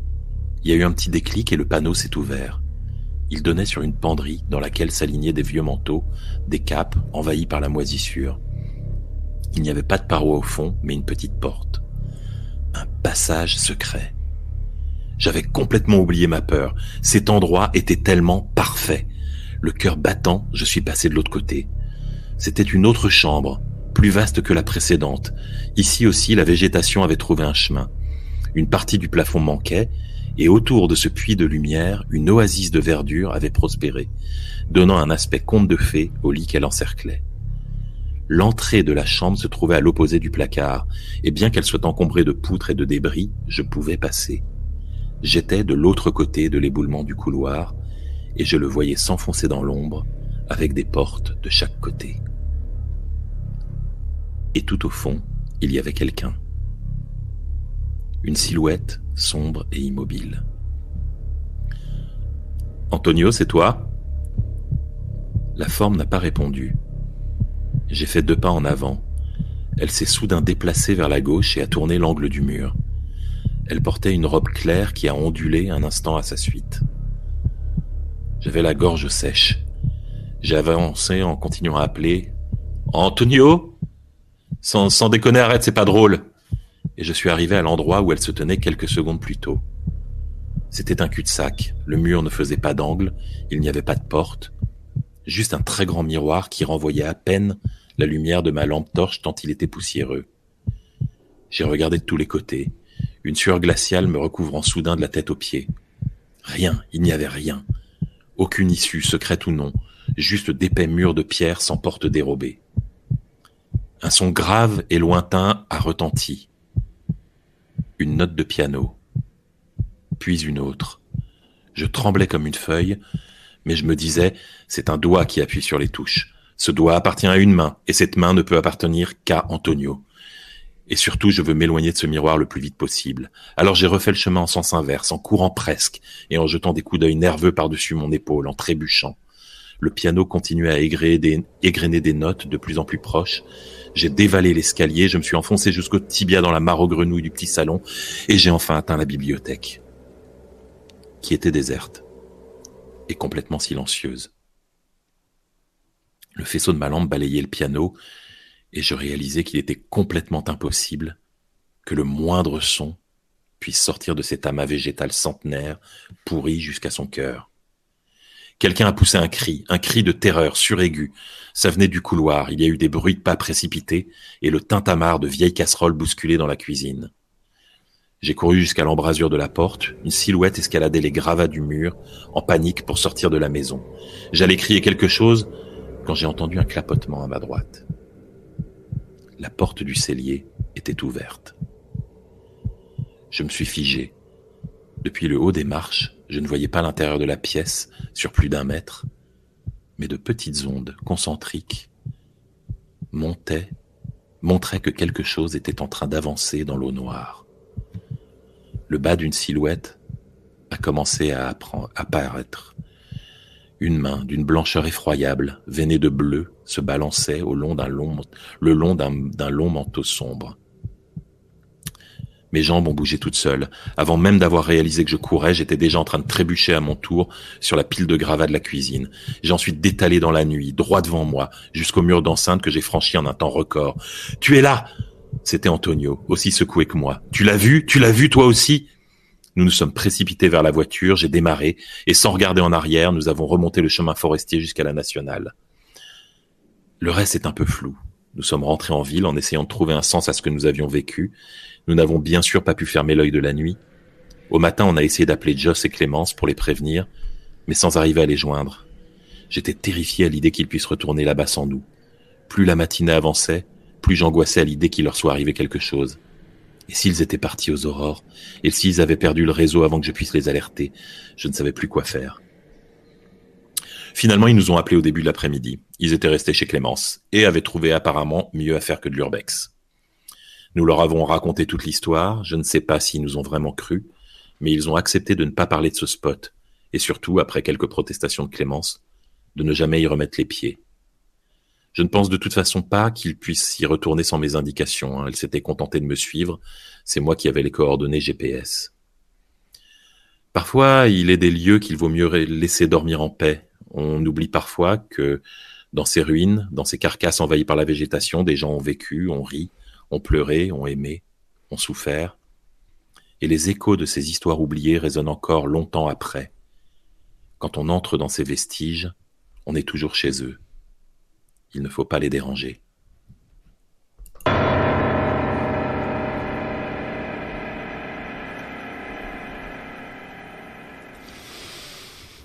Trop bien. Aucune grenouille n'a été tuée. Hein. Aucune grenouille n'a été blessée dans cette histoire. Alors, euh, Dolly qui bien sûr veut y aller, ça on, on- ça on le savait hein, dès le début, euh, Non, dès le début pas de l'histoire. ça. C'était ah si si si si si, si, c'est Dolly, elle a, inévitable. f- elle a fait le manoir euh, dans les Sims. Déjà, en écoutant l'histoire, c'est sûr. Dolly Grave. Ah, Dolly, tu le connais, le manoir en question? Alors, Ah non, c'est juste que. C'est juste que. Non. Ah bon, on en- parce que on c'est en un on parle après. On en parle après, pardon.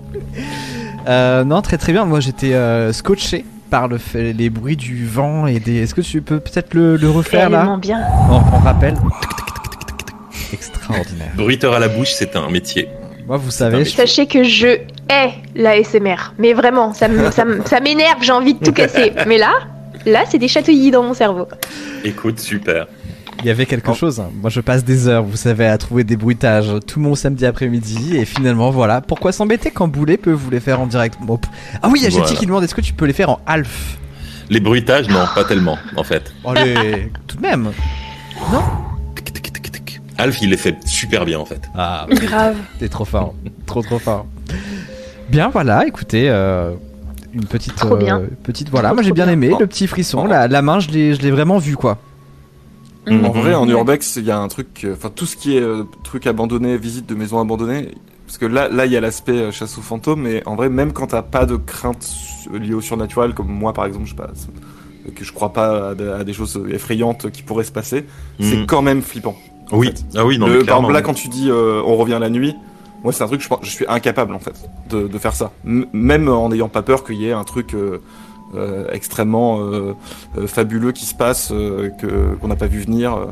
Ah moi c'est les moi j'étais quand j'étais gamin j'étais obsédé par les fantômes et euh, moi j'ai grandi dans une maison dite hantée c'est la maison de mes grands-parents avait la réputation d'être hantée il y avait plusieurs personnes qui avaient vu un fantôme dans cette maison et j'ai passé mon enfance à faire des virées nocturnes en espérant voir le fantôme tu vois je prenais une lampe torche un calepin pour noter des trucs parce que j'avais dû voir des Sherlock Holmes ou des trucs comme ça et je et je me baladais dans la maison la nuit j'ai dû faire d'ailleurs peur à des gens qui croyaient que c'était un fantôme D'accord, une enfance euh, normale le finalement. hein. sa maison Voilà, une enfance tout à fait, écoute tout j'ai à jamais fait vu de normale. fantôme dans cette maison Moi, j'y vais pas de jour dans la baraque. Donc, du coup, euh, pas de problème. La nymphe des bois qui dit mais ça va pas bien et en même temps euh, juste avant il y avait Sylvain qui disait une histoire de première main et je trouve ça euh, très très bien joué. Mais oui, moi l'urbex j'ai peur de tomber sur des, des gens qui sont là un peu en schlag quoi, qui pareil savent pas trop ce qu'ils Ouais, font. moi c'est ça qui me ferait le plus peur à la limite, c'est de tomber euh, sur une, une bande de une bande de manos défoncés qui euh, qui sont pas contents de te voir débarquer quoi. N'oublions pas la vraie morale de la série The Last of Us et si le vrai monstre c'était pas nous Et, finalement. et, et, et. Oui, c'est la morale dès le premier Non, c'est les bonhommes donc, champignons. Non, non, c'est les bonhommes ça champignons. reste, euh, encore. il reste méchant les champignons. Ouais, ouais, ça reste même, les ouais. bonhommes champignons. Eh, mais chut Les spoils là, ça suffit maintenant. Les sports. Ah, Oh, c'est envie. euh, pas de spoil chez nous, Et j'allais justement dire, il y en a qui ont peur des fantômes, il y en a qui ont peur qu'il y ait des squatteurs dans le... Il y a des araignées, j'y vais pas. Enfin, Ah, je veux Ah, dire, à vrai. quel moment je, c'est vrai pour les je vais- vois une ouais, toile d'araignée, c'est l'enfer. À quel moment je vais me dire, eh, je vais aller visiter un truc qui est abandonné depuis super longtemps? Je Oui, reste chez moi, c'est très bien chez moi. Oui, c'est vrai, c'est vrai, c'est vrai, c'est vrai que dit comme ça effectivement. euh, Non, le pire c'est pas les alors alors chéri Krim, je pense qu'il faut que tu te bouches les oreilles parce que moi le pire je trouve c'est pas les araignées, c'est les opilions. Vous voyez ce que c'est? Non. C'est les, Non. c'est les, c'est, ça ressemble à une araignée, c'est une, mais sauf que ça a que une seule section à son corps, c'est une petite boule avec huit pattes. Putain, non, fait- Et, euh, et, la différence des araignées, c'est qu'ils vivent dans les murs, ils font pas de toile et ils vivent par grappe.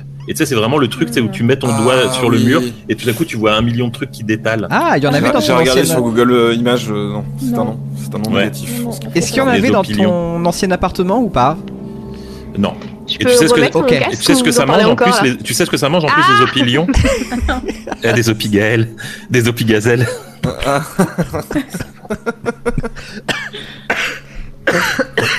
C'était la meilleure blague de bon. l'émission. Du coup, t'as bon, raté une blague, c'est l'ai c'est pas grave. C'est pas un grave. meilleur jeu de C'est pas grave.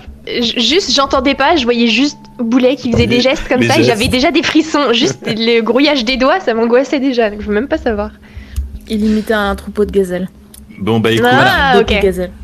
écoute, est-ce qu'on n'enchaînerait pas? C'est le bon moment pour enchaîner. Est-ce qu'on peut revenir peut-être sur l'histoire de Sherry Cream Est-ce que t'es. euh, Bien sûr. Oui, oui, ça va mieux. hein, Une petite histoire de fantôme, et ça y est. C'est parti. Ça m'a Alors. Chaque fois qu'on a cru pouvoir expliquer que l'esprit humain était différent de celui des animaux, on s'est trompé. Seuls les êtres humains éprouvent des sentiments. Chiens, chats et la plupart des mammifères nous prouvent le contraire en montrant de la joie, de la tristesse, de la colère. Le rire est le propre de l'homme. Il ne l'exprime pas de la même manière, mais plein d'animaux rient. Résoudre des problèmes complexes, utiliser des outils, les corbeaux, les poulpes, les dauphins ou encore les singes, nous prouvent que ce n'est pas unique, pas exclusif à l'humain. Alors certes, notre monde intérieur est incroyablement riche et complexe, tout comme une plume de pan est plus sophistiquée que le duvet d'un poussin, mais comprendre ce qui se passe derrière le regard paisible d'une vache ou l'œil en bouton d'une corneille, bien arrogant qui pourrait le prétendre. Cette histoire s'intitule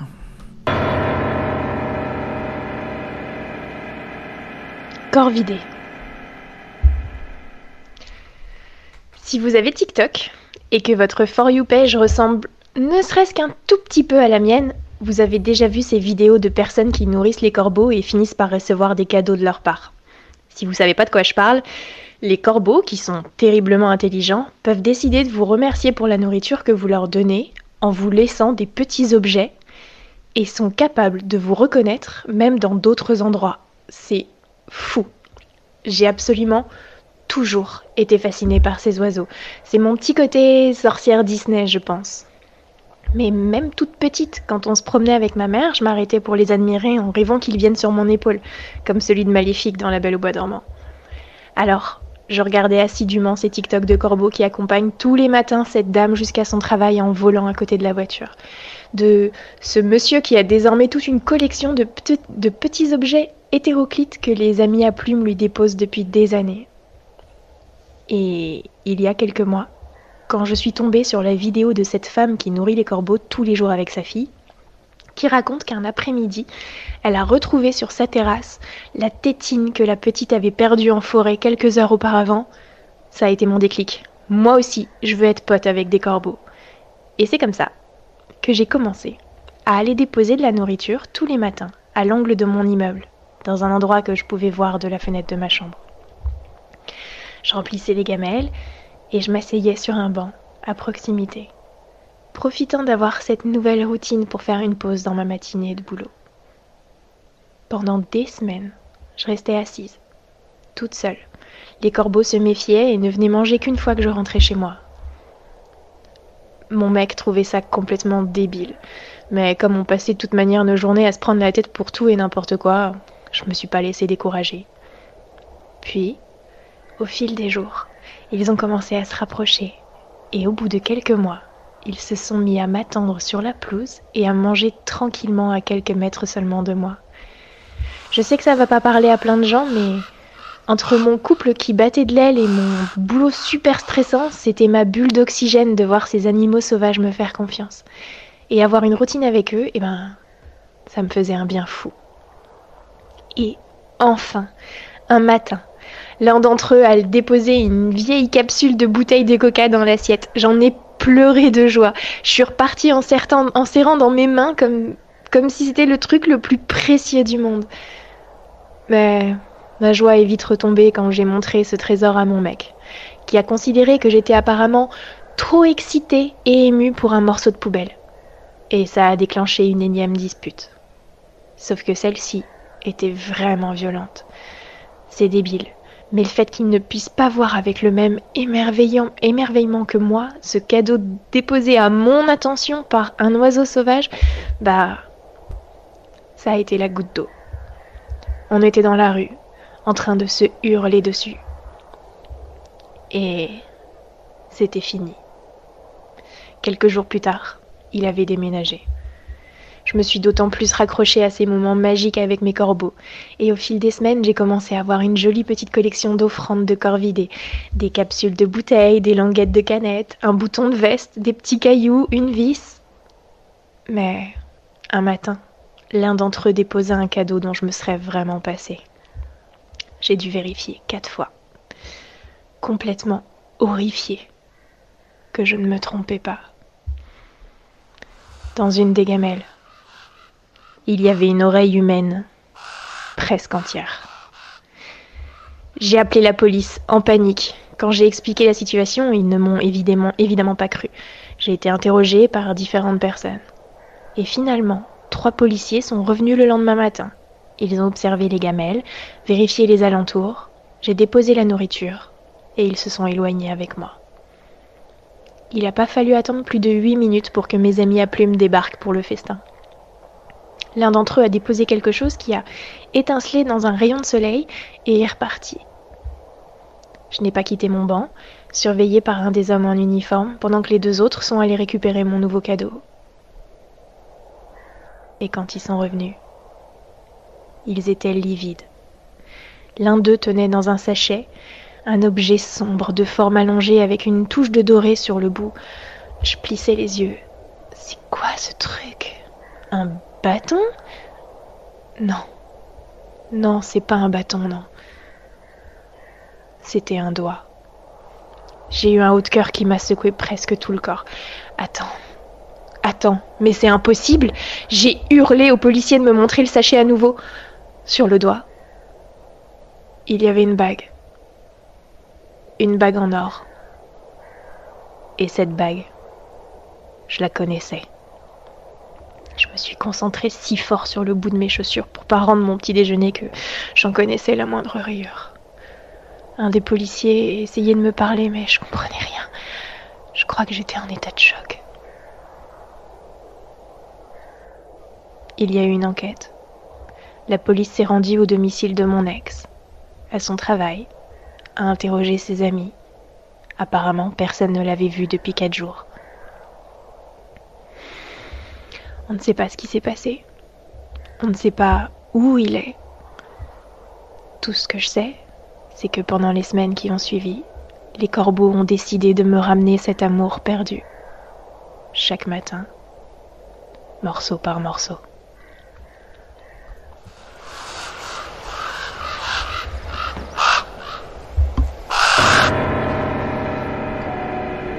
C'est le début d'un vilain Batman, dit Joryu. Corbac.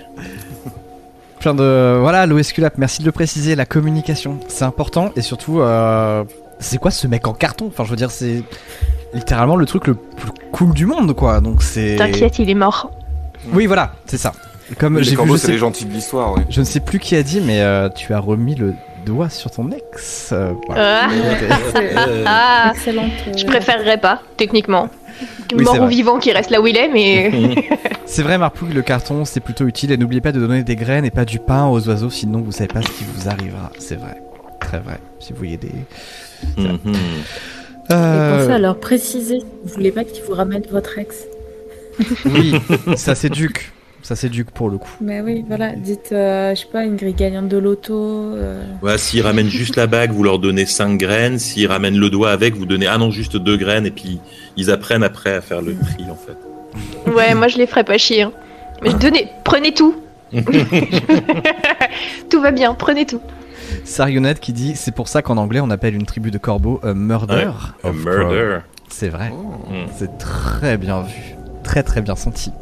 Bah super histoire, merci beaucoup. Pareil, on débriefe Ouais, tout ça à la fin.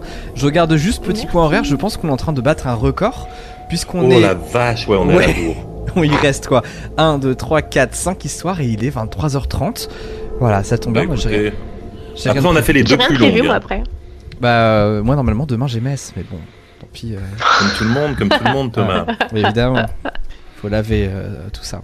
Très Eh bien. ben, eh ben, si on parlait de, voilà, si on enchaînait, Thomas.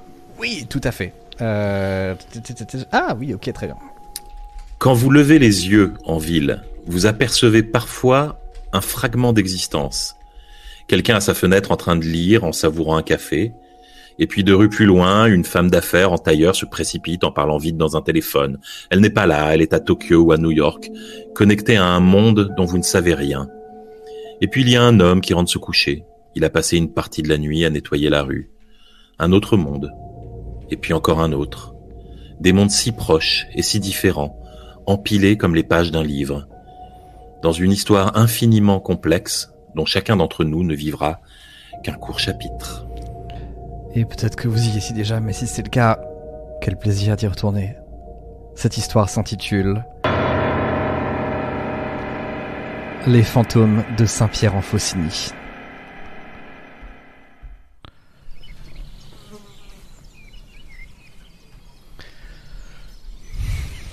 Nous sommes en mars 1986.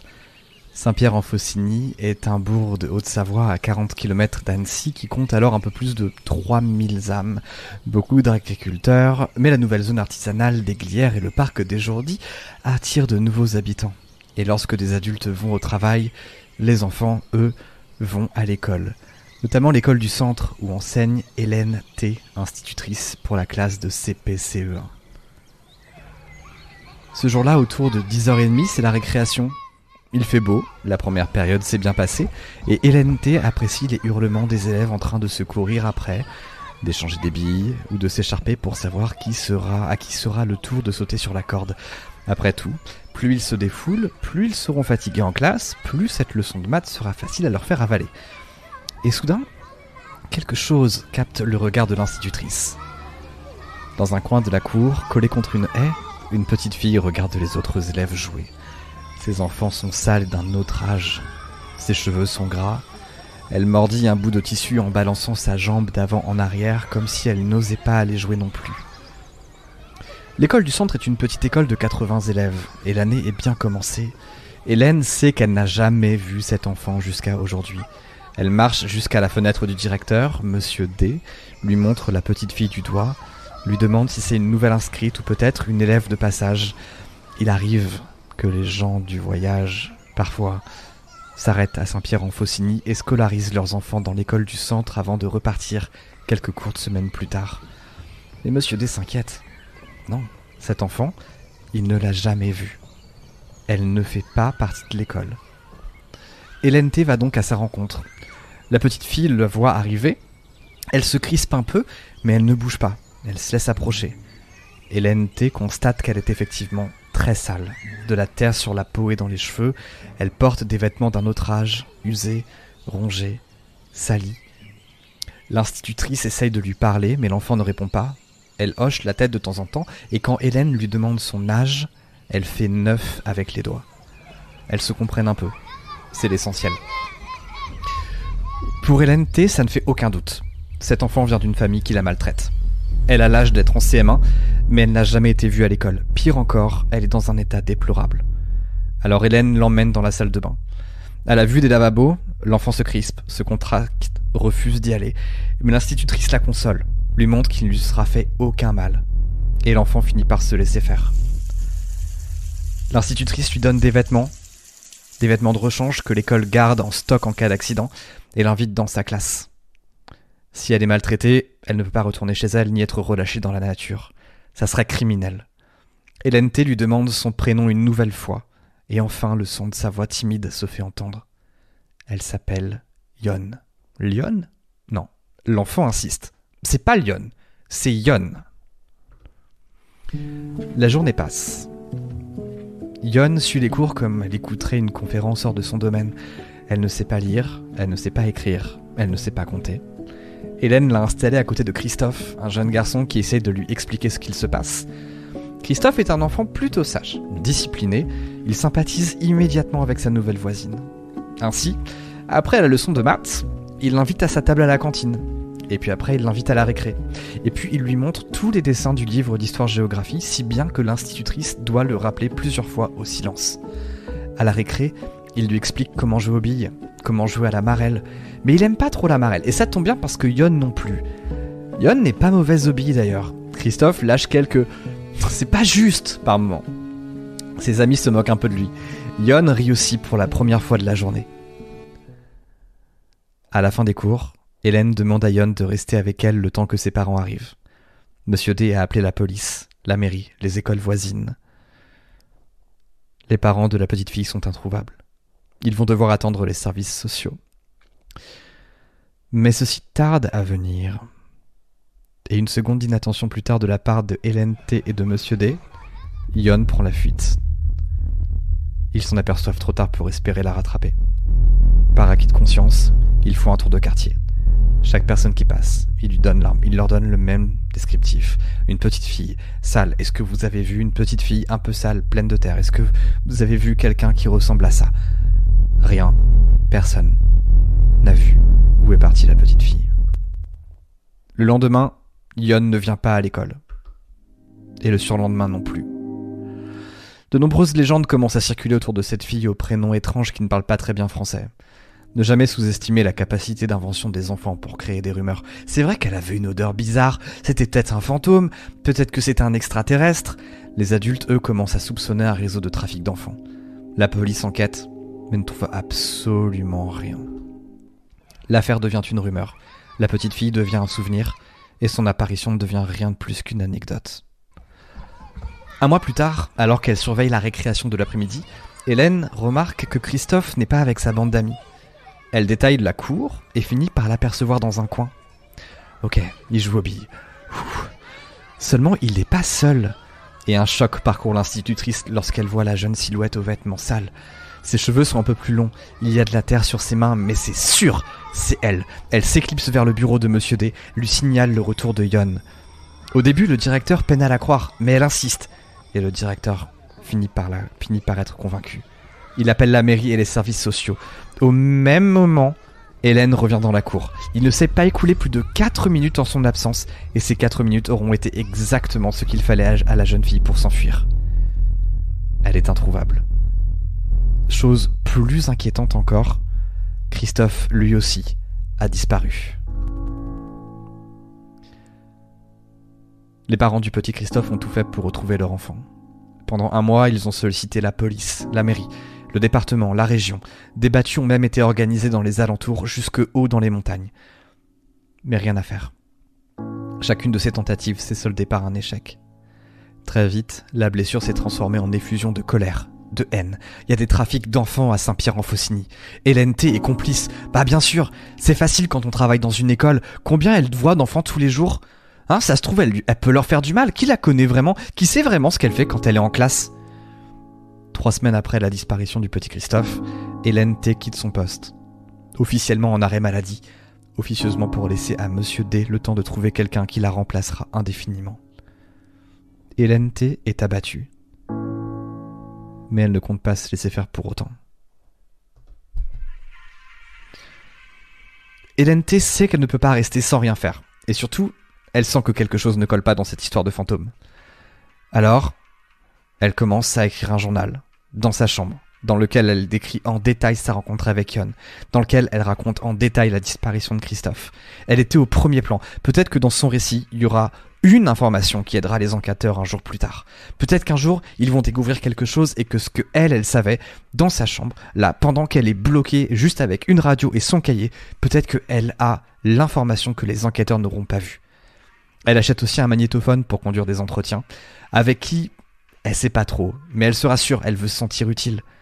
L'enquête finit par stagner. L'institutrice sent qu'elle n'a plus que quelques jours avant de baisser les bras. Elle aura tout donné.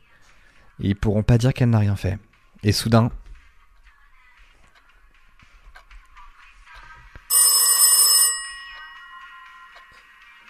Bizarre.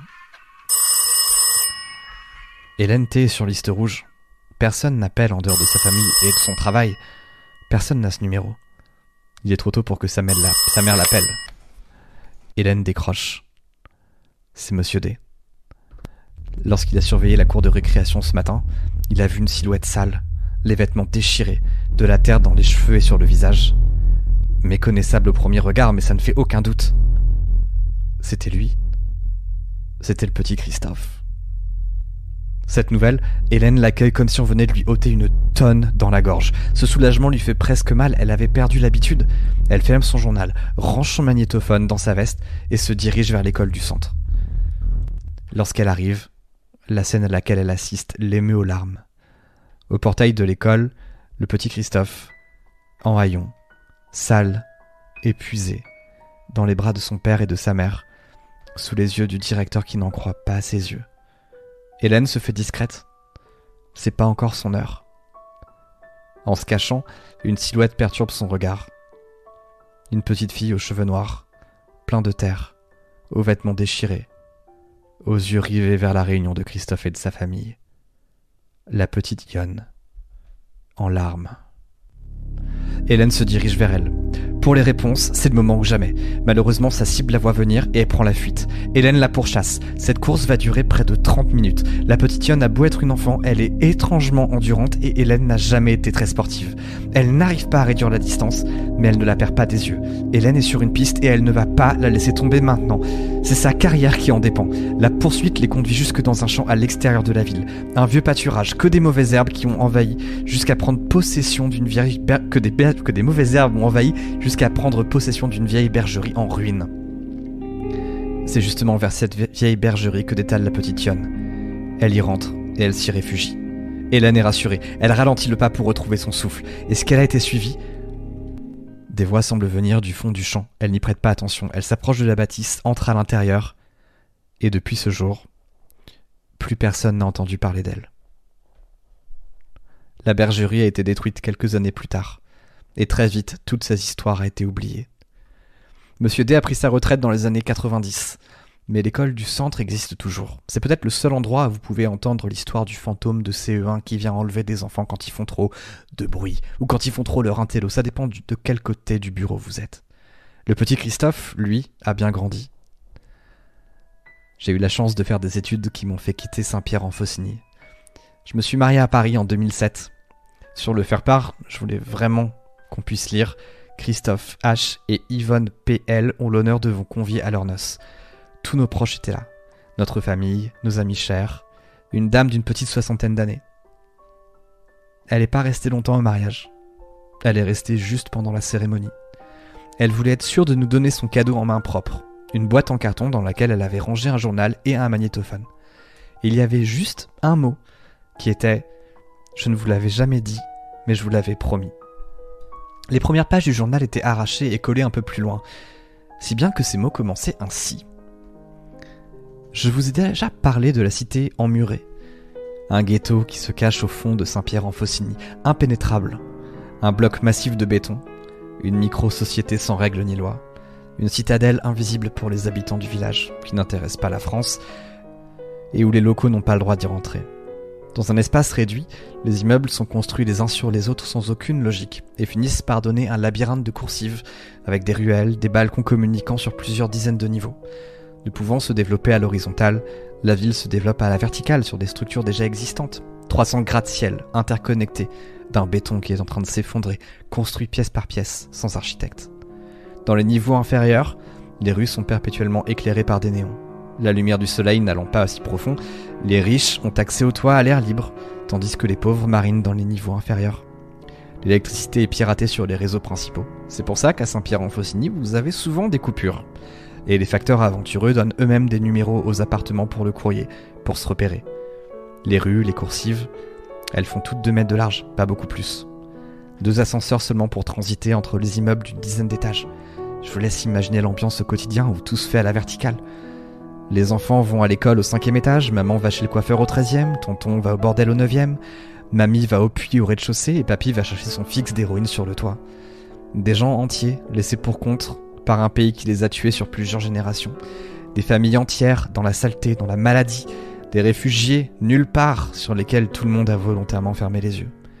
Nous sommes forts quand il s'agit de survivre, et cette enclave aurait pu continuer encore longtemps. Mais... Tout a changé le jour où la citadelle a laissé échapper son tout premier fantôme.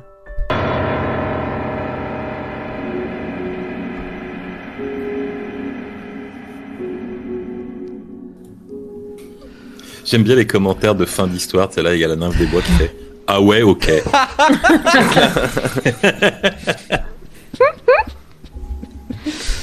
C'était trop chouette. Ouais. Merci. Les enfants ce soir. hein. Les enfants Ouais. sont à l'honneur. Il y a euh, beaucoup d'enfants ouais, dans, dans Ouais. les histoires de ce soir. Ouais, ouais, ouais, ouais.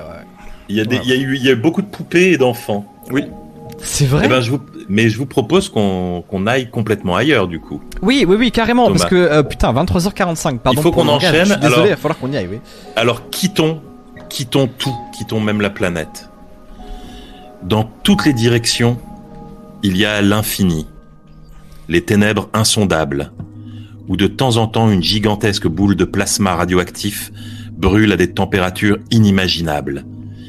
Et puis, il y a un minuscule point bleu, une toute petite oasis, juste à la bonne taille et à la bonne distance de son soleil, sur laquelle vous pouvez vous allonger dans l'herbe et admirer le spectacle. Respirez, vous êtes sur Terre. Cette histoire s'intitule Space Walk.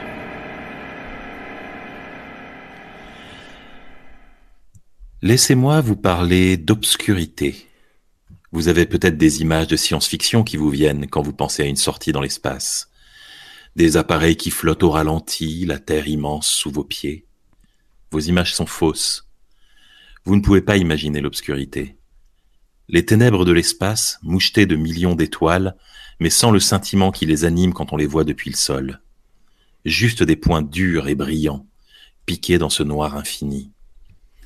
Jamais vous ne verrez un contraste aussi dur sur Terre.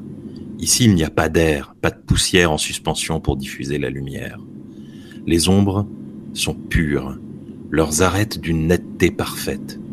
Et il arrive qu'en avançant votre main dans une de ces ombres, vous la voyez soudain simplement disparaître, comme si elle n'existait plus du tout. Votre bras est là, brillamment éclairé par le soleil, et quelques millimètres plus loin, il n'y a plus rien, juste une coupure nette, puis l'obscurité la plus parfaite. Je m'appelle Dave. Nous sommes en 1997 et je suis en mission sur la station Mir. Je viens d'enfiler ma combinaison et je m'apprête à faire ma première sortie dans l'espace. Je suis accompagné par Anatoly, un confrère russe. Klong. Le sas est déverrouillé. La trappe s'ouvre lentement et je ne vois rien. Nous sommes dans l'ombre de la Terre. Là encore, ce n'est pas comme dans un film, il n'y a aucune source de lumière. Nous survolons l'océan et la station est elle-même très peu éclairée. Dire qu'il fait sombre est un euphémisme. La Terre apparaît simplement comme un immense disque noir sur fond d'étoiles. C'est étrangement paisible. Je suis là à flotter dans les ténèbres. J'ai l'impression d'être complètement immobile. Le monde explose. Le soleil vient de surgir derrière l'horizon, une boule de feu et de lumière qui illumine en quelques secondes toute la surface du globe. Et je réalise soudain que je suis à plus de 320, mètres kilo, 320 km du sol et que je file à 27 000 km heure. L'éblouissante lumière m'a en un instant ramené à la réalité. Mes mains sont cramponnées de toutes mes forces à la rampe extérieure, à m'en faire blanchir les articulations dans ma combinaison, parce que j'ai maintenant la pleine conscience de l'altitude et de la vitesse à laquelle je me déplace. Et je suis terrifié au-delà de toute mesure. Ma combinaison m'indique que la température vient d'augmenter de 200 degrés. Je file à toute vitesse par-delà montagnes, forêts, lacs, rivières et océans, et je vois des couleurs, mon Dieu, des couleurs comme je n'en ai jamais vu, des bleus, des verts, d'infinies nuances de pastel striées par le blanc des nuages, tant de teintes tourbillonnantes que j'en ai le tournis. J'ai entendu les histoires, bien sûr, des types qui perdent la boule, qui ont l'impression de tomber à l'infini, qui ne savent plus où ils sont. Je dois vite m'arracher à ma rêverie. Anatolie me fait signe, et nous commençons les réparations. C'est le meilleur remède contre ce vertige, se concentrer sur sa tâche, mettre toute son attention sur le boulon devant soi, oublier le soleil qui file en fouettant ombre et lumière, alternant jour aveuglant et nuit totale toutes les 45 minutes. Ne baisse pas les yeux. Ici plus qu'ailleurs, ne regarde jamais en bas. Les réparations se terminent. Anatolie et moi avons bien travaillé comme des, astro comme des automates, et il est temps de quitter ce moment suspendu pour rentrer dans la station. Le sas ne s'ouvre pas. Nous sommes enfermés à l'extérieur. Le système de pressurisation ne fonctionne plus, et sans la bonne pression, on ne peut pas ouvrir la porte. Nous avons passé 5 à 6 heures dans l'espace, et nos ressources commencent à manquer. Je ne parle pas de l'oxygène, nous en avons plein en réserve. C'est quasiment impossible de tomber à court d'oxygène. Non. Le premier truc qui tombe en rade le plus souvent, c'est le système de filtration du CO2. Du CO2. Petit à petit, le gaz carbonique s'accumule dans la combinaison, et quand il y en a trop, eh ben, disons que c'est pas la plus agréable des façons de mourir. Ça commence par des migraines atroces, puis par des crampes, des tremblements, et ça finit par de violentes convulsions et la mort. Par chance, nous avons chacun une recharge pour nos filtres. Ça nous donne 5 ou 6 heures de plus. Nous changeons donc nos cartouches et nous nous mettons au travail pour réparer le sas. Quelques heures plus tard, rien n'a fonctionné. Nous n'avons plus d'idées. Nous sommes morts et nous le savons. Il reste une option, cependant. Un kit ou double extrêmement dangereux. La station Mir, c'est une succession de cylindres avec des quartiers d'habitation et, plein, plein d'autres modules empilés. Et un peu plus loin, il y a un autre sas qui donne sur un des quartiers d'habitation et il n'est pas utilisé en ce moment. Nous pourrions avancer le long du corps de la station en nous agrippant aux rampes et passer par là. Il faudra entrer, fermer le sas, avancer dans les quartiers d'habitation inoccupés et les repressuriser. Et nous pourrions alors nous en tirer. Peut-être. Si nous arrivons à le repressuriser. Oh, et aussi, détail important, nous allons devoir débrancher nos lignes ombilicales pour faire ça. Ce sont les câbles qui nous retiennent à la station et qui alimentent notre système de refroidissement. Ça veut dire qu'on aura entre 5 et 8 minutes, très grand maximum, avant de bouillir vivant dans nos combinaisons. Il va falloir se dépêcher, mais doucement, parce que le plus nous nous agiterons dans nos scaphandres, le plus rapidement la température augmentera. Mais nous n'avons plus le choix. Alors, le cœur battant, nous détachons nos cordons et devenons soudain aveugles. Une chose que nous n'avions pas anticipée, c'était la buée. À la seconde où nous avons coupé la clim, l'intérieur de notre visière est devenu opaque. Nous devons avancer à tâtons, un centimètre à la fois, et la température monte comme dans un four fermé. Pour voir où nous allons, nous crachons. Nous crachons dans nos casques pour écarter quelques millimètres carrés de buée et voir notre prochaine prise. Nous avons fermé le sas. Nous avançons désormais dans les quartiers d'habitation où je séjournais encore il y a quelques semaines. Je ne vois plus rien. Je crache une dernière fois. Et là, dans cette minuscule percée de brouillard de ma visière, je les vois. Il y a ma femme et mes deux enfants qui me regardent en souriant. Je me dis, ça y est, c'est fini. C'était donc comme ça que ça devait se terminer. Et puis je réalise, je la connais cette image. C'est une photo. Ce que je viens de voir, c'était la photo que j'ai apportée depuis la Terre pour la coller à la paroi de mes quartiers. Je sais exactement où je suis. Alors je me secoue un peu et avec ce qui est probablement ma dernière minute à vivre, je rejoins Anatolie et nous repressurisons la pièce. Peu de gens au monde ont partagé une expérience de mort imminente aussi inhabituelle que la nôtre. Et Anatolie et moi sommes bien sûr restés amis. Je lui ai reparlé de cet incident et d'à quel point l'espace était terrifiant. Un jour, lors d'une autre sortie spatiale, un ordre grésille dans nos oreilles. La réparation que nous devons cette fois réaliser nécessite beaucoup de lumière. Nous nous apprêtons à entrer dans l'ombre de la Terre et nous allons donc devoir attendre 45 minutes avant de pouvoir commencer. Anatolie me dit en russe Viens, je voudrais te montrer quelque chose. Nous sommes sur le flanc de la station, à l'opposé de la Terre. Nous faisons face à l'espace. Anatolie donne un peu de jeu à nos lignes et me dit de lâcher la rampe avec lui et de me laisser flotter. Je flotte dans le vide, à deux mètres de la paroi. Anatolie me dit qu'il n'a plus envie de parler de cette histoire qui a failli nous coûter la vie. Il me demande de rester avec lui ici, en silence. Regarde l'univers, me dit-il. Regarde-le. Je flotte je ne vois même pas la station dans mon dos. Il n'y a que les étoiles, des milliers et des millions d'étoiles. J'ai réglé ma clim pour être bien au chaud. Je ne sens même plus ma combinaison. J'ai éteint mes lampes frontales pour n'avoir aucune lumière parasite. Il n'y a que moi et les ténèbres, moi et l'univers. Dans mon oreille, Anatolie me dit encore Regarde.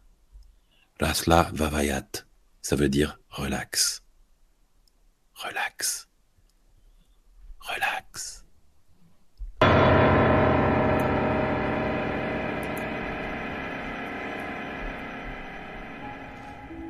Extraordinaire petit moment. euh, Oh, pardon, je voulais mettre celle-là. Très, très joli moment euh, ASMR sur la fin. Ouais, J'espère que vous êtes détendus. Alors, Ah, moi, oui, Trop bien. serein. Hyper détendu. il va peut-être y avoir Aller juste. dans l'espace. Voilà, il y a le, le chat. euh, le chat oscille entre deux. C'est trop mignon. Et en même temps, euh, non, certainement pas. Hors de question. Terminé. Du coup, euh, on va peut-être voir ça au débrief, mais on. on- ils sont- On en reparlera au débrief. On en reparle au ouais. débrief. Ok, on en reparle au débrief. Très très bien. Bof détendu avec de- cette ASMR. Je suis plus terrifié que pour toutes les autres histoires. Oh. Niala. Nope, nope, nope. Nous sommes détendus. C'est vrai, visiblement. Mhm. J'avoue le. J'ai- Cette immensité de l'espace, je sais pas. Moi, déjà, vraiment, quand il y a 3 mètres de vide en dessous de moi, quand je suis sur un mur, je suis pas bien. Donc euh, là, je me dis, bon, c'est peut-être un peu. euh, mais jamais dire jamais. Euh, Bah, je vous laisse l'urbex avec les araignées et moi je prends le vide par contre. Ah ouais Moi pareil. Ah ouais un truc que- ah, la sensation Moi, de vide, c'est vraiment un truc qui me grise quoi. Genre, euh, je trouve ça, euh, ça me fascine. Ah, c'est fou. Si un risque de tomber, je vais m'inquiéter, mais par contre, si c'est genre euh, un truc où je peux me tenir ou si c'est un, un sol de verre ou quoi, genre la sensation de vide, ça me, ça me, Mhm. vraiment, ça me fait, c'est, c'est super agréable quoi. je Moi je confirme. J'ai eu, la- moi j'ai eu l'énorme chance de faire un vol parabolique. Tu sais les vols où on est Ah oui. en- Tellement cool. en, tellement on cool. est en 0G pendant euh, 20, 20 secondes. Et euh, c'est une sensation absolument invraisemblable en fait Ouais. que j'ai jamais ressenti sur Terre. Quoi. Enfin c'est vraiment. Enfin j'étais sur Terre techniquement, mais euh, Ah. je veux dire le fait de voler, de flotter dans les airs, de plus avoir de gravité, c'est un truc de dingue. Ouais. Et c'est. Ouais. fou. ouais. Ah non, moi c'est horrible pour moi. C'est vraiment euh, un, un cauchemar, une manière de m'assassiner euh, sans avoir l'air coupable. Déjà, quand Thomas a essayé de me motiver à faire des chaises volantes dans le parc Spirou, j'ai cru que c'était la dernière heure de ma vie. Alors que c'était. Non, les ch- non, c'était pas moi les chaises volantes. Moi, je déteste les chaises volantes. C'était pas toi? Non. Ah ouais, ouais, je l'ai associé Mais c'est peut-être d'autres choses. Ouais, Moi, j'ai poussé pour la tour. On a fait la tour, nous, qui tombe là. Hmm. Ah ouais, non, moi la tour. Ah non, on n'a pas fait nous, justement. Ah, Non, non. J'ai- D'accord. non, j'ai Non, on a fui. C'est c'est la limite. très bien, très bien. Non, c'était. Mais oui. Et ben, Euh, voilà. Je Eh ben, juste- écoutez, parlons de quelque chose de beaucoup plus gai alors. Attends, juste avant, je suis, j'ai vu un commentaire. Je suis désolé, j'ai pas, j'ai plus ton pseudo, mais j'ai vu ton message passer. Quelqu'un qui disait, euh, un peu déçu. euh, je suis un peu sorti, je, je suis un peu sorti de l'histoire à cause des incohérences techniques. Euh, je sais, je suis désolé. Tu vas, tu, c'est pour toi, tu vas prendre. Mais euh, du coup, un, un bloc, enfin une, une cité au milieu de la Haute-Savoie de 40 gratte-ciel, ça, il y avait pas de problème. mais alors le fait que euh, non, les combinaisons marchent pas comme ça, euh, si, plus, ok. Non mais je juge pas. Mais c'est juste, voilà, si c'est Si, on juge. On, On juge totalement. On en reparlera obligé tout à de l'heure. déverser ça, mais on en reparle tout à l'heure, évidemment. Euh, bien, on peut passer donc à la prochaine. Eh ben oui, on va courir. Cours, cours et cache-toi. Moi, je cherche, je fouille, je fouine. Tu t'accroupis, tu te dissimules, cherche un chemin sûr. Chut, ne chuchote même plus. Le moindre chahut chuintement, la moindre chose qui chute, sera perçue du chasseur. Mais le chasseur qui sait chasser ne cherche pas. Quand tu seras caché en lieu sûr et que tu chériras ta sûreté, il surgira derrière toi. Caché, tu te croyais, à l'affût, il était. Le chasseur aussi sait se cacher. Cette histoire s'intitule Cache-cache. Bon, bah, je sais pas si mon témoignage va vous intéresser. On a tous entendu des histoires bien plus fascinantes par des connaissances de connaissances. Donc, euh, je vais vous raconter mon truc et puis je vous en laisse juge. J'étais en CM2, j'avais 9 ans. Alice et moi étions constamment ensemble. On passait des heures et des heures à jouer à Charmed dans la cour de récré. Et le pouvoir des trois définissait l'ambiance générale de notre amitié. cet été-là, on a passé une journée chez Alice. C'était la toute première fois que j'allais chez elle. Sa maison était grande et hyper lumineuse, avec des grandes baies vitrées partout. Il faisait beau, il faisait chaud. Chaque pièce baignait dans les rayons du soleil. Après avoir joué à revivre les aventures des sœurs Halliwell toute l'après-midi en buvant du coca, Élise a proposé qu'on joue à cache-cache. Alors, elle s'est positionnée dans un coin du salon et a commencé le décompte. 100. On avait visité la maison, mais je n'avais pas fait attention aux cachettes potentielles. 97. Alice s'est précipitée dans l'entrée, alors je l'ai vite suivie. 92. Elle me fait signe de monter me cacher à l'étage pendant qu'elle file en direction de la cuisine. 89. Je grimpe alors les marches le plus vite possible en essayant d'être aussi silencieux qu'un chat. 78. Les escaliers donnent sur un palier inondé de lumière qui dessert deux couloirs. À gauche, la salle de bain et la chambre d'Alice, et à droite, ce que je suppose être d'autres chambres. 64. Réfléchis Camille, réfléchis. Si je vais dans la chambre d'Alice, ce sera trop facile de me trouver. Ok. Je m'élance à droite et j'en trouve la première porte. C'est une autre salle de bain. Je balaye la pièce du regard. Non, pas de cachette digne du pouvoir des trois. 52. La porte suivante donne sur une grande chambre lumineuse. Probablement celle des parents d'Alice. Si je me cache sous le lit, peut-être... euh, Non, trop facile. 38. Vite, je tourne la poignée de la dernière porte. Et je suis surpris par l'obscurité. Toutes les autres pièces étaient tellement lumineuses que je dois laisser quelques secondes à mes yeux pour s'y habituer. Ça ressemble à un bureau, mais tout y est en bazar. Des caisses sont posées au sol, des piles de magazines presque aussi hautes que moi menacent de s'écrouler. Oh, j'hésite. 15. Ok, bon bah j'ai plus le temps de revenir en arrière. Je repère un placard encastré dans le mur. Je rassemble tout mon courage de sorcier et je referme la porte. Tout doucement, derrière moi. Je contourne des piles de tissus, j'enjambe des boîtes pleines de livres, je tire la porte du placard et je m'engouffre dedans. Il y a quelques vêtements suspendus, mais je suis suffisamment petit pour ne pas avoir à me tasser. J'entends plus Élise compter. Elle doit être en train de nous chercher. Oh, c'est sûr qu'elle va trouver Alice en premier. Il n'y a pas moyen que sa cachette soit aussi bonne que celle-là. Je tends l'oreille pour l'entendre aller quand Élise va la trouver. Mais j'entends rien. C'est drôle. J'entends plus non plus les oiseaux du jardin, ni le chien du voisin qui a aboyé tout l'après-midi. Juste du silence. Zut, ça commence à être long. Je regarde autour de moi pour m'occuper. Des chaussures, une pile de vêtements roulés en boule, des manteaux sur des cintres. Oh, c'est fou que je l'ai pas vu plus tôt. Un peu plus haut que ma tête, il y a un masque, probablement suspendu à un des cintres. Il fait sombre, mais je distingue bien des yeux et une bouche béante. Un peu comme le masque de Scream, mais en visage normal. Je pivote, sans bruit, pour lui faire face sans griller ma cachette.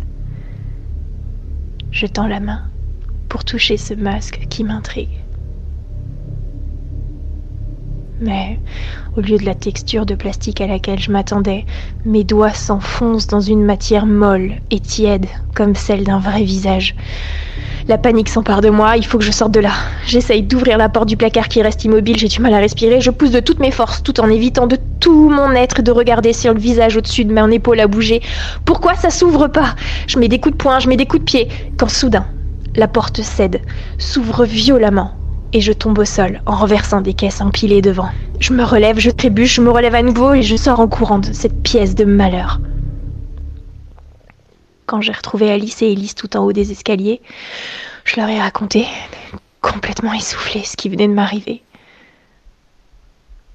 Nous sommes allés ensemble dans la dernière pièce du couloir, équipés de balais et du pouvoir des trois, prêts à en découdre.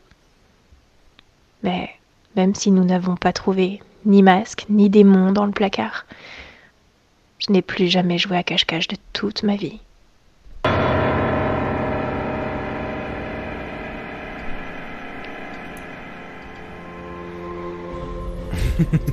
La nouvelle trilogie du samedi. Ah, c'est génial. très très bien, très très bien. Franchement, ça aurait pu être un épisode de Charme à part entière d'ailleurs. Pour le coup, il y avait la, il y avait la dynamique. On est, on est sûr, Team Prou, on est sûr de ça? C'est une vraie question. hein. Ouais, Team d'ailleurs, Pro, les- jamais de la vie. Ok. Qui a dit oui? T'as dit oui, Kat? Quoi? Non, j'allais Ah. Oh d'ailleurs les scénaristes de Charmed sont peur. dans le chat. Euh, Team Crew, je sais pas. Je- Non, oh non, je elle sais était pas. un pro. Bah, Déjà, elle elle s'appelle était, Prout. euh, elle était, elle était la grande sœur, quoi.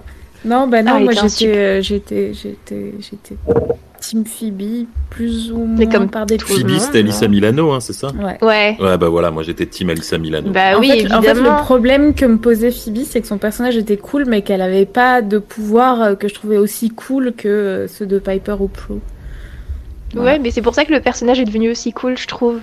Mm. Qu'elle a dû développer plein de trucs autour. Bon, bref, c'est pas un épisode sur Charm, mais on devrait faire un, on devrait oui, faire un podcast pour parler veux, des épisodes de Charm. Allez, chaud. Ouais. Franchement, Chaud. euh, chaud. Parfait. Ok. Euh, moi, j'ai vu deux épisodes et je me rappelle plus du tout. Donc, euh, je sais juste qu'il y a Léo qui fait de la lumière qui arrive et ça m'a vraiment Euh, cimenté. Léo, Léo, qui est un vrai. Voilà, pire toxicité du monde. Mais tous les mecs, enfin, on est d'accord que tous les mecs dans le charme étaient. Oui, mais. Moi, ouais, mais Léo, quand même. Euh, Ouais, mais Léo, c'est hein, censé je être un ange, tu vois, c'est censé être le mec qui est, qui est un peu positif du truc, et en fait, il est pire que certains démons, enfin, c'est Ah ouais, non, il est horrible. rien Sans parler du grooming, hein, parce qu'il regardait, euh, il regardait sa future femme quand elle était bébé. hein. Ah ouais, ça c'est chaud aussi. Ah, j'ai pas vu cet épisode, mais euh, intéressant. Ok, Sherry Cream vient de cancel Charm. Non, mais les délires familiaux dans. Charmed, il y, a- il y a tout un truc aussi avec le fils de Léo et Piper et euh, Paige, enfin bref, c'est... Ouais, non, c'est c'est horrible. Mm, mm. Glauque. Super Euh, série, mais. Oh, voilà, on pourra du coup euh, faire des nouilles entières dessus, je me mordre la langue. Euh, on arrive où là? On est On arrive, à- on arrive bientôt à la fin, il nous reste Ah. que deux histoires. Très très bien. ce- celle-ci va être racontée d'une petite voix. Oh, c'est incroyable ce que tu viens de faire. Pourquoi? Peut-être que tu peux nous lancer un résumé? Ah, on va parler de brouillard. Ah, un beau brouillard. Très beau brouillard. Moi, je ne comprends pas ceux qui détestent le brouillard. Même les objets les plus idiots prennent comme un halo de mystère. Les humains, eux, gagnent souvent à rester flous. Et jusqu'au taco de Gaston qui prend des allures de fantôme. Ça s'épaissit encore. Par endroits, on se retrouve dans le néant. Un néant qui devient vite angoissant. Pour qui a de l'imagination, n'importe quoi peut soudain surgir d'un brouillard aussi fantastique. Cette histoire s'intitule dans la brume. Je m'appelle Sébastien, j'ai 36 ans. Je ne me sens pas forcément très impressionnant, mais je sais que je suis un peu plus grand que la moyenne. Et massif. J'ai fait du rugby jusqu'à mes 19 ans, à un très bon niveau. Je me souviens de cette période comme d'un moment où je me sentais invincible, capable de me mesurer à n'importe qui. Pendant plusieurs années, j'ai vécu avec l'impression qu'il ne m'arriverait à peu près jamais rien. Et puis, un soir, alors que nous avions tous un peu trop bu, nous avons pris la voiture, mes amis et moi, pour rentrer chez nous après une soirée. Ce jour-là avait été humide et chaud, et la nuit froide. Il y avait une espèce de brume blanche, épaisse, qui s'était formée sur la route. Nous avons eu un accident. Un gros accident. Ce soir-là, dans cette voiture, j'ai vu venir le danger. J'ai senti de façon presque palpable qu'il allait arriver quelque chose de terrible. J'ai été blessée à la jambe, et cela a mis un terme à tous mes espoirs de devenir sportif de haut niveau. Je me suis accrochée et après ma rééducation, j'ai pu me remettre partiellement de ma blessure. Mais cet accident m'a énormément marqué. Je n'ai plus bu une seule goutte d'alcool depuis et je continue à faire du sport autant que possible. Mais je sais que mes capacités ont beaucoup diminué. Et je ne me sens plus du tout invincible. J'habite en ville, à côté d'un grand parc arboré qui ouvre très tôt le matin. C'est vraiment un bel endroit, très grand, en dehors du centre. Un genre de petite forêt dans la ville, avec des chemins où se promener, quelques jeux pour enfants, des espaces avec des tables de pique-nique. J'y vais pour courir euh, tous les deux jours à peu près, à l'aube. C'est mon rituel. Je cours beaucoup. Je ne suis pas un très bon coureur, je ne l'ai jamais été. Je manque d'endurance et je ne vais pas très vite. Mais j'aime la sensation que ça me procure. Je suis nerveux et angoissé depuis l'accident. Mais ces moments me calment, et pendant que mes jambes s'agitent, je ne réfléchis plus à rien. Lorsque je rentre chez moi, je prends une douche et j'ai l'impression que je peux aller au travail l'esprit clair, de meilleure humeur. Je me souviens très bien de ce matin-là. Il commençait à faire vraiment froid et il était très tôt. Le soleil était pâle, le jour venait à peine de se lever et tout était calme, tranquille, comme d'habitude. La veille, j'avais entendu à la radio que dans la région voisine, une joggeuse avait disparu. Cette fois-là, particulièrement, ça m'a retourné. Je ne sais pas pourquoi j'y ai repensé le matin en m'habillant. J'ai pensé à ce que ça devait faire, cet instant où on se rencontre qu'on s'est habillé, ce matin-là, pour la dernière fois. En refermant la porte derrière moi, je me suis rendu compte que tout mon instinct me hurlait de ne pas partir. Je mis ça sur le compte des pensées morbides que j'avais eues un peu plus tôt et de mon état de fatigue et de stress général que je traînais depuis plusieurs jours, à cause de mon travail entre autres. Et c'est la première et la seule fois de ma vie où je suis allée courir à contre-coeur. Malgré tout, ou à cause de ça peut-être, j'ai été prêt et je suis sortie plus vite que d'ordinaire, et je me suis même demandé si le parc allait être ouvert à cette heure. Mais la petite porte, un peu dissimulée par laquelle j'ai l'habitude de rentrer, n'était pas verrouillée. J'ai commencé mon footing. De la vapeur sortait de mon nez et de ma bouche. L'air était vraiment glacial. Le bout de mes doigts me fit mal assez vite, mais la course me réchauffa rapidement. Les chants d'oiseaux et le bruit de mes pas sur le sol étaient les seuls sons alentour. Un matin de fin d'automne comme un autre. Je me suis détendu un peu, progressivement. Le chemin que j'emprunte est à peu près toujours le même. Je longe un petit lac artificiel, puis je passe à côté d'un îlot de jeux d'enfants, avec quelques bancs, de tables de pique-nique un peu à l'abri des arbres. Puis je rentre dans la petite forêt en elle-même, je la traverse jusqu'à ressortir de l'autre côté du parc. Je continue par un sentier qui contourne le lac, je me retrouve à peu près à mon point de départ. Le tout me prend environ une heure en allant à bonne allure, et je ne croise quasiment jamais personne à cette heure-ci. Ce jour-là, il y avait un peu de brume qui montait du plan d'eau. Tout était plongé dans une ambiance vraiment unique et étrange. J'ai peur de la brume depuis l'accident. Je ne la traverse plus en voiture. Mais à pied, je peux encore me faire un peu violence. Pourtant, ce jour-là, j'ai compris que je faisais une erreur immédiatement. Des bruits ont commencé à monter de la végétation tout autour. Des sons de course aussi, mais beaucoup plus légers, comme un écho à mes propres pas. Lorsque je tournais la tête pour essayer de comprendre d'où ce son venait, s'il y avait quelqu'un dans les buissons et les arbres qui bordent le chemin, je voyais rien. Juste un peu de vent dans les feuilles, un oiseau qui s'envole, un écureuil qui fait sa petite vie de son côté. Malgré tout, je n'arrivais pas à me débarrasser de cette impression tenace d'être suivie. Je crois qu'inconsciemment, j'ai accéléré l'allure et la sensation s'est atténuée. Bientôt, j'ai cessé d'y penser. Il y avait toujours cette brume étrange, le silence, la solitude, le soleil voilé. N'importe qui aurait trouvé ce moment un peu angoissant, c'est ce que je me suis dit. C'était juste euh, une drôle de matinée. Mais c'est quand j'ai atteint l'air de jeu que les choses sont vraiment devenues bizarres. Juste avant de l'atteindre, j'ai entendu un rire d'enfant. Au début, j'ai pas vraiment tiqué. Après tout, nous étions à côté de toboggans et de balançoires.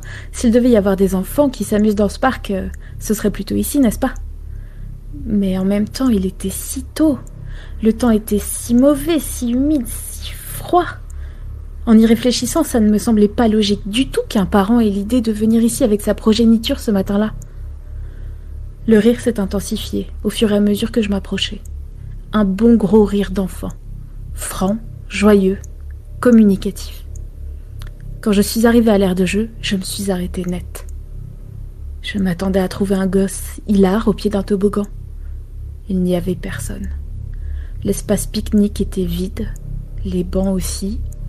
Les balançoires s'agitaient un peu, le toboggan et le tourniquet étaient recouverts de l'humidité de la nuit. Les jeux d'escalade autour avaient l'air glissants, mouillés. Pourtant, le rire venait d'ici, j'en étais absolument sûre. J'ai tendu l'oreille. Rien. Pas un bruit pas un autre bruit que celui des oiseaux du matin et des feuilles qui bruissent. Un enfant qui rit comme ça, ça ne s'arrête pas net. On l'entend encore parler, crier, jouer. Là, rien. Un frisson très désagréable m'a parcouru l'échine. Et puis, et puis les choses sont devenues encore plus étranges quand j'ai remarqué sur une des tables de pique-nique toute proche une petite boîte en plastique, un tupperware avec un couvercle rouge. Je me suis approchée. Il y avait des autocollants multicolores sur la boîte, des arcs-en-ciel, des poissons, des petites bêtes, et à l'intérieur de la boîte, des gâteaux, de gros gâteaux, épais et appétissants, visiblement faits maison, des gâteaux en forme de voiture, avec du chocolat pour faire les roues. Je jure qu'il n'était pas là quand je suis arrivée. Une boîte comme ça, de cette couleur-là, je l'aurais remarqué tout de suite. J'ai eu à peine le temps de me demander ce qui était en train de se passer exactement lorsque j'ai entendu à nouveau un gloussement dans mon dos. J'ai sursauté, je me suis retournée très vite et un autre rire, un peu plus fort, a éclaté derrière moi. Étais-je entourée par une bande de gamins qui avaient décidé de me faire peur? Cette perspective-là m'a tellement énervée que j'ai brusquement abandonné l'idée de reprendre ma course et je me suis mis à chercher frénétiquement d'où pouvaient venir les sons. Où est-ce que pouvaient être cachés ces gosses? J'ai regardé, j'ai cherché partout dans l'air de jeu et même un peu aux alentours. Pas l'ombre d'une âme qui vive, rien. Et pendant ce temps-là, pas un bruit de pas, pas un mot, pas un signe qu'il y avait quelqu'un d'autre que moi à cet endroit. Et puis, à nouveau, les rires d'enfants. Cette fois-ci, ils venaient très clairement de près du lac. J'étais tellement furieux, tellement perdu aussi, vexé que des enfants me fassent à ce point tourner en bourrique. Je grognais, je menaçais, je... honnêtement, je sais plus ce que j'ai dit, mais l'inconfort et l'angoisse dans laquelle il m'avait mis redoublait ma colère. J'ai vraiment mis mon cerveau en pause. Je suivais l'éclat de rire, sans réfléchir. Un éclat de rire qui ne semblait jamais réellement s'approcher de moi, ni s'éloigner. C'est qu'après que je me suis rendu compte. Les rires, ils se ressemblaient tous. La même intonation, les mêmes voix, la même respiration, au même endroit. La seule chose qui variait, c'était leur intensité, leur provenance. Ces rires, ça semblait évident maintenant que j'y pense. Ils étaient enregistrés. Dans ma tête, il y a eu un genre de choc électrique, une petite impulsion un peu étrange. La brume, le stress, je sais pas ce qui s'est passé. J'ai entendu comme un crissement de pneus de voiture et des cris. Je me suis entendu crier. Je sais pas si j'ai réellement crié, mais ça m'a fait revenir à moi. Et je me suis arrêtée net. J'étais tout près du lac. Mes pieds touchaient quasiment l'eau. Je m'étais vraiment éloignée sans m'en rendre compte. C'est alors que j'ai reconnu très exactement ce que je ressentais là, de suite. C'était la chose que j'avais ressentie dans cette voiture. Ce sentiment que quelque chose, que, que, quelque chose de terrible allait se passer si je continuais à avancer. Si je m'arrêtais pas tout maintenant.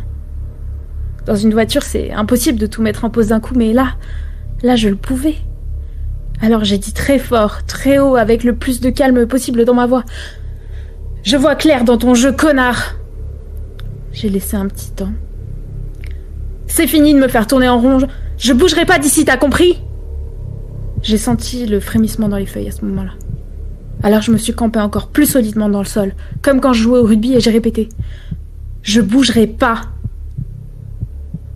De l'autre côté du lac, deux silhouettes que la distance et le brouillard m'avaient fait confondre avec la végétation sont sorties de leur immobilité et se sont éloignées. Et puis j'ai entendu quelqu'un courir dans les buissons d'à côté puis le calme à nouveau. Toute mon angoisse s'est évaporée à partir de ce moment-là. J'ai su, j'ai su tout de suite que je n'étais plus en danger. Je suis restée sonnée pendant quelques minutes, debout, à côté du lac, immobile, silencieux. C'est un promeneur qui m'a réellement ramené à moi. Monsieur Tout va bien? Est-ce que tout va bien? Je sais pas. Qu'est-ce qui venait de se passer au juste? J'ai repris mes esprits. Je tremblais et le froid avait tellement gourdi mes doigts qu'il me faisait mal. Je n'ai pas terminé mon tour habituel et, j'ai fait marche arrière. Je suis repassée par le jardin d'enfants. Les premiers bambins commençaient à envahir les balançoires. Il n'y avait plus de boîte en plastique rouge sur la table. Je suis rentrée chez moi, j'ai appelé mon travail pour me déclarer malade et j'ai dormi toute la journée. J'ai eu de la fièvre. J'avais sûrement pris froid. Pendant des nuits et des nuits par la suite, j'ai fait des cauchemars stupides. Je revivais l'accident en boucle, seulement cette fois-ci, même blessé, j'arrivais à m'extraire de la voiture. Mais des enfants hideux, avec des visages mélangés et des rires aigus, me chassaient dans un bois, me noyaient dans une rivière, me poussaient du haut d'une falaise. J'avais jamais raconté cette histoire à nouveau avant aujourd'hui. Au début, alors que je cherchais à comprendre, je me suis ouvert de tout ça ici et là, mais personne m'a cru. Et on s'est copieusement moqué de moi. Un homme comme moi, grand, fort, se laisser perturber, terrorisé par... Mais par quoi d'ailleurs? Par des rires d'enfants enregistrés Par des cookies laissés sur une table de pique-nique Quelques ombres qui partent en courant dans la brume matinale? Je sais de quoi ça a l'air. Mais ce sentiment-là que j'ai eu ne trompe pas. Je l'ai senti. Le danger. C'est inimitable ça. Le danger. Aujourd'hui, je me fous de savoir qu'on se moquera de moi ou non en entendant mon histoire. Oui, peut-être que ces gâteaux avaient été abandonnés par un enfant la veille. Peut-être que je me suis pas rendu compte de leur présence sur la table en arrivant. Peut-être qu'il y avait vraiment des gosses quelque part qui me faisaient une blague. Peut-être que l'atmosphère étrange a pris le dessus sur ma raison. Ou bien. Ou bien peut-être qu'il y avait quelque chose dans ces gâteaux, si appétissant pour un enfant qui passe. Peut-être qu'on a essayé de me faire paniquer. Peut-être qu'on a essayé de me faire perdre mon sang-froid, de m'ôter ma capacité à raisonner. Je suis massif, c'est vrai, mais, mais j'aurais pas survécu longtemps si on m'avait poussé dans les eaux gelées du lac ce matin-là. Je vais vous dire ce dont je suis sûre, moi. Quelqu'un, quelque chose, me voulait du mal. Quelqu'un essayait de tendre un piège. Quelqu'un peut-être presque réussi. Et je suis heureux que ce soit moi qui soit tombé dedans le premier, et pas un enfant. J'ai eu peur, j'ai été terrorisée, et je n'en ai plus honte. Oui, c'est la première fois que je raconte cette histoire à quelqu'un d'autre qu'un professionnel, parce que cela me hantait, je suis allée voir des psys. Ils m'ont dit que l'ambiance ce matin-là m'avait peut-être refait vivre des traumas de l'accident, que j'avais peut-être déliré, que mon esprit, mon anxiété, que j'avais jamais réussi à apaiser complètement, m'avait aidé à créer ce danger. Un genre de stress post-traumatique. Mais. Mais j'arrive pas à me dire que j'ai pu créer tout ça dans ma tête. J'ai continué à courir dans le parc, les matins. Je suis repassée plusieurs fois à cet endroit et il ne s'est jamais rien repassé depuis. Je travaille encore sur cet épisode et sur celui de mon accident. Ça va mieux. Je crois. Mais parfois, je fais encore des cauchemars étranges dans lesquels d'horribles créatures sabotent la voiture dans laquelle nous étions, mes amis et moi, le soir de l'accident. Et pendant le carambolage qui a failli me coûter une jambe, je les entends rire, comme ce matin-là.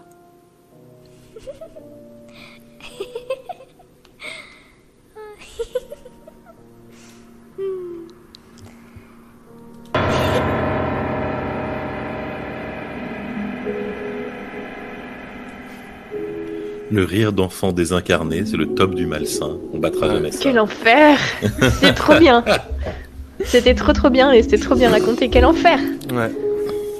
Je crois que mon, Exactement. mon, mon cerveau a split définitivement en deux parties entièrement hermétiques qui communiquent communique plus une qui écoute l'histoire et qui est à fond dedans et qui est terrorisée et une partie qui lit le chat et qui rigole au blague de son côté et elle communique absolument pas. Euh, moi, il y a des moments, ça me distrait parce qu'ils ont des conversations et je suis là, non, non, je veux écouter l'histoire, arrêtez de me, arrêtez de me parler de séries télé. Ils sont chiants. hein. Ils sont toujours sur Charmed. Ils sont Ouais, encore sur Charmed Non, non, Non, ah, ça, ça a duré un peu. chat. Ok, ok, ok. Après, c'est parti sur Angel, etc. Et puis après, Euh, Angel, très sympa. La première et Angel, la dernière gros saison. gros blaireau. Ouais, ouais, ouais. Gros débat sur Angel. Il faudra que tu Il relises pas, le y a pas de débat. Y a pas Alors de que son débat. pote, alors que son pote qui est ouvert là, j'ai oublié son nom, son pote qui est ouvert, trop bien, meilleur gars. Ah oui, le chanteur. Ouais, voilà. Ouais, ouais, ouais. Moi je bien. série sur lui. Il est mort, je crois d'ailleurs, je sais plus. Hulk, ouais presque. Lorne. Non. merci Lunictef, merci beaucoup, merci beaucoup. Il nous reste euh, une histoire Il nous reste une et histoire. il est minuit 25. On est sur un record, je crois. hein. On- en général, minuit 25, on avait terminé avant, non? Spike. Honnêtement, ouais, ouais. Je veux pas entendre ouais, ouais. Gros Bah, honnêtement, et puis là, je pense qu'on va terminer vraiment avec la plus terrifiante d'entre toutes. Je vous préviens juste. Très bien, parfait. Euh, Baisse-moi ce piano là, qu'est-ce qui se passe C'est Mais si fort dans nos Vous oreilles. l'avez vous? Vous l'avez fort pour vous? Ah oui, mais c'est Ah, on l'entend très très fort. C'est bizarre ça que ce soit fort chez vous. Non, c'est pas trop fort ici. C'est mieux là? C'est mieux là? Oui, oui, c'est mieux là. C'est mieux là? Et là c'est mieux? Là c'est mieux? Là, j'entends plus Là, c'est rien. mieux. Bah, Mais c'est pas grave. Si, si, moi je l'entends très léger, là, c'est bien. Voilà, c'est très bien. C'est la dernière. Allez. Parfait. Les grands-parents sont des adultes. Les adultes n'ont jamais peur de rien. Surtout pas du mauvais goût, hein. Sans déconner, c'est quoi leur problème aux adultes? Comment ont-ils grandi avec des jouets en bois et en porcelaine? Pourquoi leur chambre d'enfant ressemble toujours à un musée des horreurs? Cette histoire s'intitule La poupée de mamie. Je déteste les poupées, viscéralement. Le simple fait de voir ces bouts de tissu ou de plastique tenter d'imiter un corps humain me met profondément mal à l'aise. Ces visages qui ont l'air prêts à s'animer d'une seconde à l'autre, ces faux cheveux synthétiques, la jonction dégueulasse entre le plastique d'un bras et le tissu d'un corps. Je ne sais pas d'où ça me vient. Est-ce que c'est de naissance ou est-ce que c'est parce que ma famille me trouvait trop garçon manqué? On me poussait, et je me demande encore pourquoi, à m'intéresser aux jouets dits de filles. Mais les costumes de princesse et les poupons me faisaient fuir direct. Je voulais des dinosaures. Mais les dinosaures, c'est pas pour les filles. Les petits oiseaux, ça tu peux. Mais leurs ancêtres, non. Il y a dû avoir un point quelque part dans l'évolution, après la limite crétacée tertiaire, où les dinosaures se sont dit, tiens, désormais nous sommes girly. Ma mère m'a un jour offert une petite poussette en plastique, et en me voyant joyeusement promener mon T-Rex préféré dedans, a finalement arrêté d'insister. Ma grand-mère, en revanche, a persévéré beaucoup plus longtemps. À l'occasion de mon anniversaire, elle est entrée dans ma chambre et m'a tendu un énorme poupon, tout rose et bien joufflu, un machin gigantesque. J'exagère peut-être, mais dans mon souvenir, il faisait quasiment ma taille. Ma réaction a été immédiate, j'ai hurlé de terreur et je me suis enfui en pleurant. Ça l'a un peu vexé, mais c'était plus fort que moi. Je ne pouvais pas rester dans la même pièce qu'un de ces trucs. Ces pseudo-humains me dégoûtaient au plus haut point. Et plus on tentait de m'amadouer, plus je les avais en, en horreur. Un jour, j'en avais balancé un dans les escaliers parce qu'on m'avait dit une fois de trop, mais si tu vas voir, c'est amusant de jouer à la maman. Eh ben maman, elle va vous apprendre le vol plané, petite saleté en plastoc, bon voyage. Bref, je déteste les poupées. Des années plus tard, me voilà une jeune adulte de 25 ans et je vais passer un week-end chez ma grand-mère avec le reste de ma famille. J'ai ma chambre là-bas. Enfin, j'ai une chambre, décorée par mamie en haut d'un escalier sombre, une petite pièce au mur étroit, le sol tapissé d'une vieille moquette qui sent la poussière, un petit lit avec des coussins brodés, des visages de Pierrot qui pleurent, tout le glamour et le rock'n'roll dont on peut rêver. Et voilà que cette fois, il y a une surprise. En face du lit, une petite chaise d'enfant, et sur cette chaise, une nouvelle poupée. Enfin, une poupée ancienne, mais que je n'avais jamais vue. Une nouvelle vieille poupée la quintessence de la poupée flippante. Du genre à arriver directement dans ton subconscient avec un thermos et un panier pique-nique et à poser son transat afin de s'installer dans tes cauchemars pour toujours. Elle avait tout ce qu'il faut.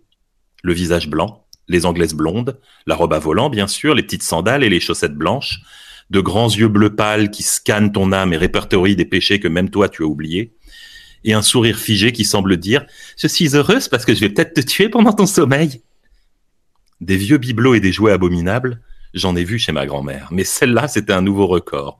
Et je ne l'avais encore jamais croisée. Elle avait dû la sortir d'une vieille malle du grenier, ou plus probablement se la faire livrer par Amazon directement depuis le neuvième cercle de l'enfer. Eh ben yes, je vais bien dormir. Je me suis même demandé si mamie ne l'avait pas fait exprès pour me faire une blague, sachant ce que je pense des poupées. Je déteste les poupées. Un peu plus tard, je suis allongé, la poupée me regarde. Je lui retourne méchamment son regard, mais elle a l'avantage sur moi d'être peinte et de s'en foutre un peu. Je me retourne, je sens toujours son regard braqué sur moi. Elle me fixe avec toute la patience dont est capable un objet inanimé, probablement centenaire. Qui a eu cette idée de coller une poupée ici? Quel génie du feng shui s'est dit un jour, cette pièce est sympa, mais ce qu'il manque, c'est le regard mort d'une enfant homicidaire qui te sonde quand tu essayes de dormir. Même le collectionneur bizarre, qui aurait une passion perverse pour les poupées anciennes, n'en voudrait pas forcément une à un mètre de son oreiller qui le mate pendant qu'il dort. Je sais que tous les goûts sont dans la nature, mais là j'avais l'impression qu'on arrivait à une sorte de limite tacite de la perversité humaine. Donc au bout d'un quart d'heure, je me suis dit qu'il était temps de faire la première chose que n'importe quel humain sensé ferait dans cette situation. Mais comme je ne pouvais pas raisonnablement brûler cette poupée et toute la maison au cas où, j'ai opté pour la seconde chose que n'importe quel humain sensé ferait dans cette situation, et j'ai attrapé un vieux plaid pour recouvrir la monstruosité. C'était comme mettre une radio qui braille dans un placard. On l'entend encore un peu, mais c'est suffisamment lointain pour pouvoir l'ignorer. Je sentais toujours ce regard braqué sur moi. Je vous jure qu'il y aurait pu avoir une personne de chair et d'eau dans le siège que ça aurait fait le même effet. Je m'attendais à chaque seconde à entendre un gloussement de petite fille ou juste la chaise grincer. Je suis resté un bon moment à l'affût, incapable de dormir parce que là, à portée de main, il y avait une foutue poupée qui me fixait. Et je ne sais plus si je l'ai déjà dit, mais je déteste les poupées. Vu que j'écris ces lignes, c'est pas un énorme spoiler, contre toute attente et à ma propre surprise, la petite fille de chiffon ne m'a pas assassiné pendant la nuit. Je me suis réveillé en un seul morceau. J'ai bourré toutes mes affaires dans mon sac sans même jeter un regard à la bosse sous le vieux plaid. Je suis descendu prendre le petit déjeuner. J'ai retrouvé toute la famille attablée et j'ai attrapé une tasse pour me joindre à elle. On papote, on rigole, et un moment, je taquine ma grand-mère. Au fait, mamie, bien joué la poupée en face du lit. C'était pas du tout flippant. Silence confus autour de la table. De quelle poupée tu parles? Bah la poupée, là, avec les bouclettes blondes, là, sur la petite chaise. Ah, y a jamais eu de poupée comme ça ici, qu'est-ce que tu racontes? Alors soit mamie me balade, et dans ce cas, elle devrait se mettre au poker, parce que son visage n'exprime que la plus sincère et la plus innocente des perplexités, soit elle dit la vérité et elle n'a jamais vu cette poupée, parce que cette poupée ne s'oublie pas. Ce serait comme avoir Godzilla dans sa cuisine et pas s'en souvenir. Un lézard géant qui crache du feu? Non, non, ça me dit rien. J'interroge ma mère, ma tante, toutes les deux me jurent ne jamais avoir eu de poupée de ce genre, et me disent que j'ai dû confondre avec une peluche ce qui m'a fait me dire qu'elles doivent me croire conne à sucer des briques parce que je sais encore faire la différence entre Winnie l'ourson et une émanation du rectum de Satan en soquette blanche et à froufrou. Bref, j'aurais dû faire à ce moment-là la seule chose censée est remonter l'escalier pour aller attraper l'abomination sous le plaid. Mais que voulez-vous, j'avais la flemme, j'avais descendu mes affaires, on allait partir. Je ne doutais pas une seconde du fait que quand elle repasserait à nouveau dans la chambre, ma grand-mère verrait la poupée et dirait Ah elle me parlait de sept épouvantables avatars du démon. J'en ai tellement, je l'avais oublié. Mais elle ne l'a jamais fait. Apparemment, cette poupée n'a jamais existé. Plusieurs années plus tard, en 2019, ma grand-mère est décédée. Ma mère est partie un jour pour aller vider sa maison et en repensant à cette histoire qui me rendait folle, je l'ai supplié de retrouver cette poupée et non pas de la rapporter parce qu'il faut pas déconner, mais d'en prendre une photo pour moi. Elle m'a affirmé avoir vérifié partout et de ne rien avoir vu de tel nulle part. Si je raisonne avec mon esprit rationnel, je me dis que cette poupée a dû finir au fin fond d'un carton de vieux jouets du grenier, entre une Barbie sans tête et un dinosaure en plastique, et que ma grand-mère l'avait simplement oubliée et l'a bazardée sans faire attention. Si je raisonne avec mon cœur, je pense sincèrement qu'un esprit démoniaque avait décidé de s'incarner cette nuit-là sur Terre et avait choisi de me hanter avec la forme la plus abjecte qu'on puisse concevoir. Qui sait? Peut-être que le plaid m'a sauvé la vie. En tout cas, au fond de mon subconscient, au milieu de mes terreurs d'enfance et de mes cauchemars récurrents, une poupée à boucles blondes a trouvé un strapontin. Et les soirs d'insomnie, quand je suis allongé, les yeux ouverts dans le noir. Je sens encore son regard mort braqué sur moi, et j'imagine sa vilaine main de chiffon me faire un petit coucou. Je déteste les poupées.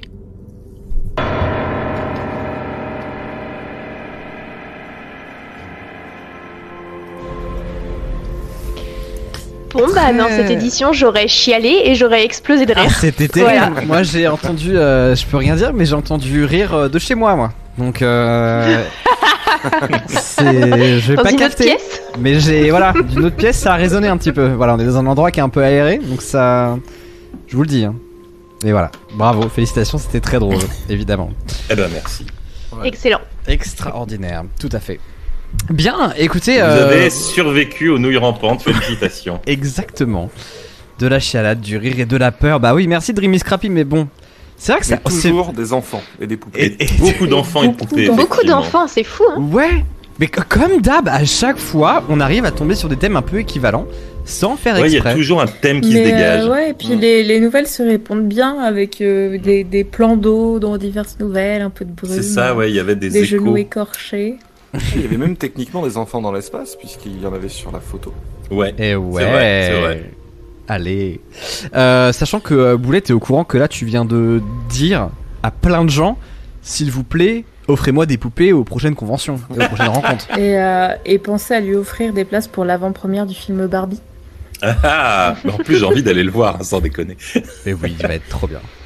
Bon, ben, on va faire à le chaque fois que dans la, à chaque fois que dans la conversation on met des trucs, euh, des annonces de le- du bon coin, des trucs terrifiants et tout ça, Boulet dit toujours, je veux, combien c'est, achetez-la moi, offrez-la moi. Donc Il y en avait une, Ça il y, a- pas il- avec il y en avait une il y a pas longtemps où l'annonce disait euh, je donne cette poupée gratuitement, etc. Vous savez plus, genre je venais vite la chercher, etc. Oui, exact. Et la poupée était absolument terrifiante. Ouais, on avait raconté une comme ça il y a pas longtemps, effectivement, il y a pas longtemps, il y a un an quoi. Mais oui, oui, exact, tout à fait. Moi, tu sais, je veux organiser des combats de poupées hantées comme il y a des combats de chiens, tu sais. Tu, tu mets deux poupées hantées dans la même maison et tu regardes laquelle gagne. Oh oui. Tu Très, paries, tu sais, sur Robert la poupée ou sur... Chucky 2, euh, voilà, c'est- j'ai un peu hâte de voir ça. Euh, moi, typiquement là, on a quand même ouvert avec un, on a, on a effectivement ouvert avec un poème, mais après il y a eu euh, le singe. Moi, franchement, le singe qui fait des cymbales et et la poupée, je sais pas qui gagne, tu vois. Eh ben écoute, commençons, tiens, tiens Thomas, commençons le debunk par, euh, par cette histoire, donc a- l'histoire du singe avec les cymbales. Alors juste avant, il y avait quand même le poème de Chéri Crime. tu veux dire, tu veux pas débunker la, Le- la le- comptine ouais. Ah si, il faut débunker Ah la si, comptine. oui, parce Alors, qu'il y, avait un- il y avait un truc qu'il fallait dire quand même sur cette comptine, chérie Crime. Euh, ce qui est très drôle, c'est que je- ce qui est très drôle ou pas, c'est que je l'ai écrit le week-end dernier. J'ai parlé de j'ai parlé de la de la des gens qui brûlent la France et qui vont euh, tuer le souverain avant le fameux 49.3. Donc euh, voilà, c'est très drôle. Je l'ai écrit euh, le week-end dernier et je l'ai euh, je l'ai envoyé à Thomas. J'ai une preuve puisque j'ai envoyé un- une petite vidéo avec le son pour qu'il puisse faire une piste derrière. tout à fait. Et je l'ai envoyé, je crois, dimanche dernier. Ouais, ouais, un truc Mhm. comme ça, ouais. Coup, si, Donc voilà. si, Donc- euh, le gouvernement tombe, on te doit tous une boîte de chocolat, c'est ça? Exactement. Ouais, vegan les chocolats, s'il vous plaît. Vegan. Euh. Mais ouais, Vous non, je me dis, la France brûle, c'était prémonitoire. Peut-être que le souverain va disparaître. Eh ben voilà. Voilà, voilà. Qui aurait pu prédire, évidemment. C'est pour qui terminer Merci, l'émission sur des personne. bonnes vibes.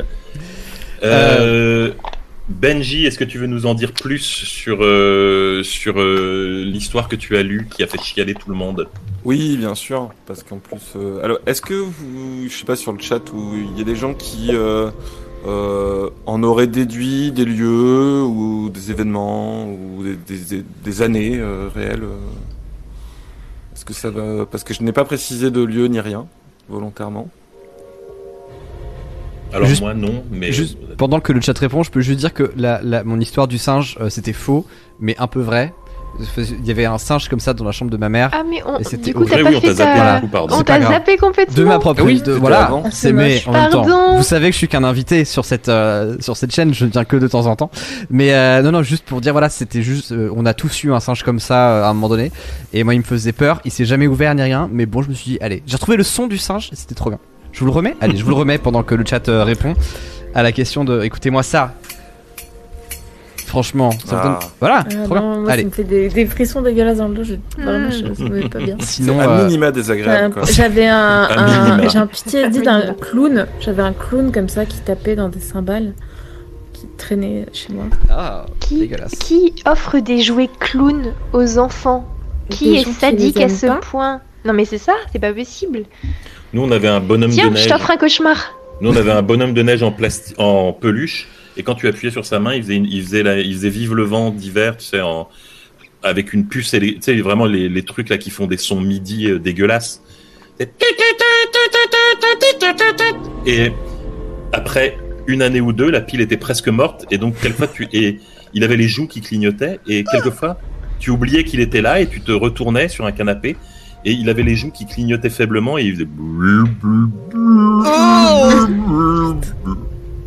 c'est l'enfer de ouf. Bref. C'était l'enfer. Donc, on a encore plein d'objets hantés à faire. On n'a pas terminé la liste, vraiment loin Non, de je là. qu'il y en aura d'autres. Il y en aura bien d'autres. Et Euh, donc là, on avait des gens qui parlaient de, pour ton histoire, qui parlaient de la Sibérie ou qui parlaient de Mhm. Sarajevo. Ouais, je vois, ouais, ça évoque, euh, ça évoque ces choses-là aux gens. Euh, bon, alors en réalité, euh, comme certains le savent, j'ai un peu triché parce que j'ai pas eu le temps d'écrire d'histoire. J'ai Oh. pas ce talent. Euh, N'importe quoi. Et, euh, en fait, en réalité, j'ai euh, détourné euh, une nouvelle qui vient d'un livre que j'ai ici, euh, qui s'appelle euh, Yama- Yamaloka Terminus de euh, Léon Henry et euh, Jacques Muccielli. Jacques Muccielli qui est, euh, pardon, pardon, qui malheureusement nous a quittés il y a, il y a quelques années, assez jeune, et Léo Henry qui est qui est un très très, très bon écrivain francophone. Et en fait, aucun de aucune des nouvelles de ce qu'il y a dedans ne, ne parle d'événements réels. La ville de j'arrive toujours à oublier le nom, Yerminalingrad n'existe pas, mais effectivement, ça fait penser à Sarajevo. Et, euh, et aux Balkans et à l'Europe de l'Est. Mais ce qui, ce qui fausse un petit peu tout dans ces histoires-là, c'est que en revanche, sont mentionnés des lieux, des lieux qui sont complètement euh, réels, notamment il y a quelqu'un qui avait noté qui parle de la ville de Sofia, etc. Euh, donc voilà, mais en fait c'est une ville fictive dans laquelle il se passe euh, plein plein plein d'histoires qui n'ont strictement aucun lien entre elles, euh, à part euh, le fait d'être euh, dans cette ville et donc il y a des noms qui reviennent, notamment des noms d'entreprises, ce genre de choses. Il y a une espèce de lore, euh, voilà, et euh, éve- éventuellement des événements comme ça qui euh, euh, qui se promènent. Et en fait, c'est des genres de légendes euh, urbaines, en fait, d'histoires, de récits urbains de cette ville. Il y a plusieurs livres par la suite qui ont été faits dans cet univers-là, par les mêmes auteurs, mais aussi des recueils avec d'autres auteurs. Et c'est plein d'histoires comme ça où il va y avoir euh, du fantastique, même des éléments presque science-fictionnels, assez souvent assez badants. hein, Je, je veux dire, c'est relativement représentatif ce que vous avez eu là. Euh, et j'aime bien parce qu'ils, enfin voilà, euh, je trouve qu'ils ont une façon euh, intéressante de construire une, mythologie urbaine. euh, euh, un peu étrange comme ça où on sait on sait jamais trop à quoi s'attendre parce qu'on connaît pas vraiment l'univers euh, tout ce qui est permis dans cet univers là et, euh, et je trouve qu'ils ont une utilisation assez euh, souvent euh, intelligente et juste d'utiliser des histoires de fantômes, euh, euh, des destins un peu étranges comme ça de, de personnages. Euh, donc voilà, Yamaloka Terminus euh, de Léo Henry et, euh, et Jacques Muccielli. Si, Voilà, si vous voulez repleurer chez vous. C'est ça. C'est ça. Et, Léo et tu Henry. dit, je crois, mais je le, j'ai, là, j'ai découpé. euh, Il y, a, il y a bien au moins un tiers de nouvelles euh, qui, que j'ai coupées, qui sont des éléments en plus et des éléments qui que à la, à la lecture je trouvais trop euh, explicites. Voilà, trop graphique. Bah Ah. oui, parce que du coup, tout ce que t'as gardé, c'était extrêmement soft. Exactement. Ouais, mais Il y a des, y a des choses crues, on va dire que j'ai, pas, mais, Mhm. mais l'idée, euh, j'ai Non, préservé. mais je le, je le lisais. Je le lisais à l'écran en même temps que tu le lisais et il y avait des moments où tu sautais des passages et, moi je les lisais, je faisais ah oui Ouais. quand même. Ouais, ouais, ouais, ouais, ouais. On avait hésité un peu à, à mettre en entier, mais c'est vrai que c'est la première fois que quelqu'un vient en mode j'en ai une, mais elle est un peu hard. Et vraiment, d'habitude, nous, quand les gens nous disent ça, on fait ah, t'inquiète, euh, tu peux, on a fait des trucs, euh, des trucs égorgés, machin. Et on a vu la nouvelle, on a fait ouais, oui, non, oui, alors là, voilà, là pour une fois, c'est la première fois qu'on va faire, ouais. Là, c'est, là, c'est Ardos. Et Donc, pourtant je euh, veux dire Chéri Crime, elle a déjà raconté l'histoire du mec qui déterrait des enfants euh, dans les cimetières. hein. Ah ouais, ouais. ouais, Pour les, pour les, pour les momifier, et il les habillait, les maquillait, leur mettait Ah. des perruques et il vivait avec eux, avec les enfants, et il leur Donc, souhaitait voilà. leurs On anniversaires des- et tout on ça. avait déjà eu des histoires bonnes Et je l'ai ambiance. Ouais. raconté en souriant. Là, tu m'as fait chialer. C'est vraiment ma faute dans, dans le sens où aussi, quand je, en fait, c'est en, en testant pour le micro, avec le micro et tout, en le relisant à haute voix. Moi, c'est des trucs que j'adore lire, c'est des univers euh, que je trouve euh, bah, hyper touchants. En fait, je trouve que c'est vraiment euh, très touchant et juste. C'est une utilisation du fantastique qui est, qui est belle.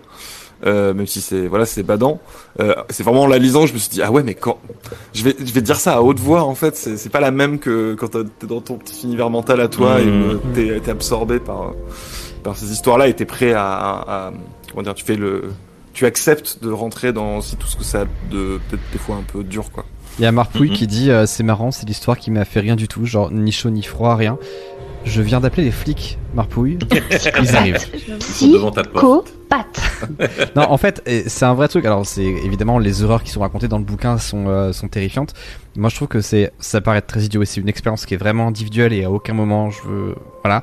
Mais dans, vous allez foutre de ma gueule. Dans Final Fantasy VI, il y a une séquence incroyable euh, d'un train fantôme qui emmène des morts vers l'au-delà.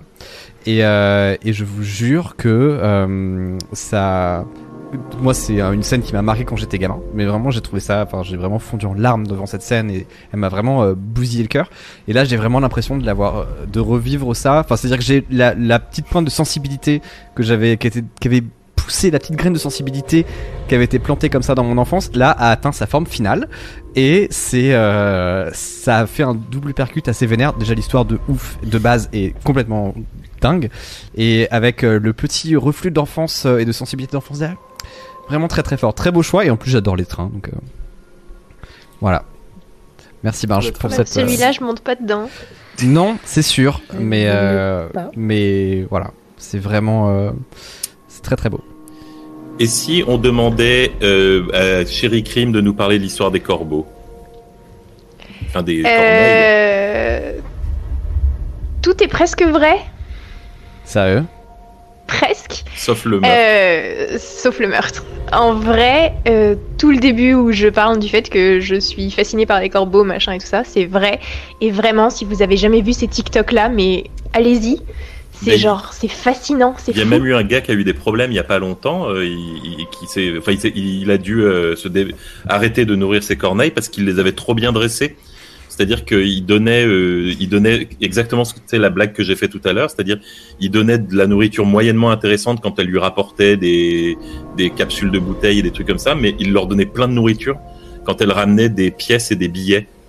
Et ce qui fait que les corneilles se sont mis à lui rapporter vraiment plein de bifetons tous les jours. Pourquoi il a arrêté C'est un génie Il a- du mal, c'est Il a génial. arrêté, euh, il a arrêté parce que, euh, bah, en fait, les corneilles, elles allaient les piquer dans les magasins euh, autour, euh, autour de chez lui. En fait, euh, après, tu voyais des vidéos, des, des vidéos de surveillance où tu voyais des corneilles rentrer dans le magasin, piquer un billet dans la caisse enregistreuse et se sauver. Bah oui, Et mais dans Euh, les distributeurs euh, de Bon, billets. bah, bah, c'est officiel, je viens, je pensais pas que c'était possible, je viens de me hyper plus encore pour avoir des corneilles de compagnie. Il y a un truc que je comprends pas. Donc elles font vraiment ça. Elles amènent, ils amènent des, euh, des, des Ils cadeaux. donnent des cadeaux en fait, aux échange, gens. ouais. Mais qu'est-ce qui, moi, ce que ça me fascine, j'aimerais savoir ce qui se passe dans leur tête, c'est-à-dire comment elles choisissent. Parce qu'elles se disent genre, bon, le grand singe là, on va lui apporter, euh, genre ils voient un boulon, ils prennent un boulon, ils font, on tente. Un truc brillant, ouais. Mais c'est ça. en fait, c'est un truc qui brille, un truc qui les. Et ils te l'amènent et ils te le mettent dans la gamelle où tu les as nourris, quoi. D'accord. Et genre, euh, ils choisissent et ils te ramènent des cadeaux. Et ça me fascine et je trouve ça fou. Et j'étais, il devait être, comme à chaque fois, 3 ou 4 heures du matin, j'étais dans mon lit sur TikTok. Comme à chaque fois que je vous dis comment une histoire m'est venue.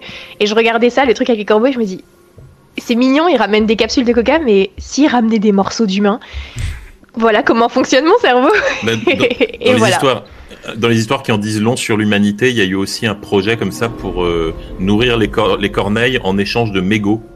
Et donc comme ça, ils les lâchaient sur les plages et elles nettoyaient la plage. Euh, les Et en échange, elles étaient nourries. Mais ça les empoisonnait Bientôt pas les microplastiques. Voilà. Euh, ah, je ne sais pas si c'est très bon pour elles, mais en tout cas, ça montre bien que l'humain, euh, plutôt que de plutôt que de ramasser ses saletés, est prêt à payer un oiseau à exploiter les pour, animaux. ouais. pour le faire. Ce qui est à la fois Voilà. triste et, euh, et assez incroyable que ça marche. Les, les oiseaux, moi, je trouve que les oiseaux, c'est impliqué dans dans la société, c'est une très bonne idée. J'avais vu aussi euh, dans les parcs nationaux les, les aigles dressés à attaquer les drones, que je trouve absolument génial. C'est quelquefois il y a des Paris, il y a des faucons. Oui, il y a, y a- oui, pour, ça, euh, Paris les pigeons. font ça. ouais. Oui, Et il y non, a des pour les faucons dans. Paris qui sont Et pour les. Et il y en a des vrais et ils sont à l'Elysée. Oh, Ça dénonce. Oh eh ben voilà, Allez Une plume au vitriol.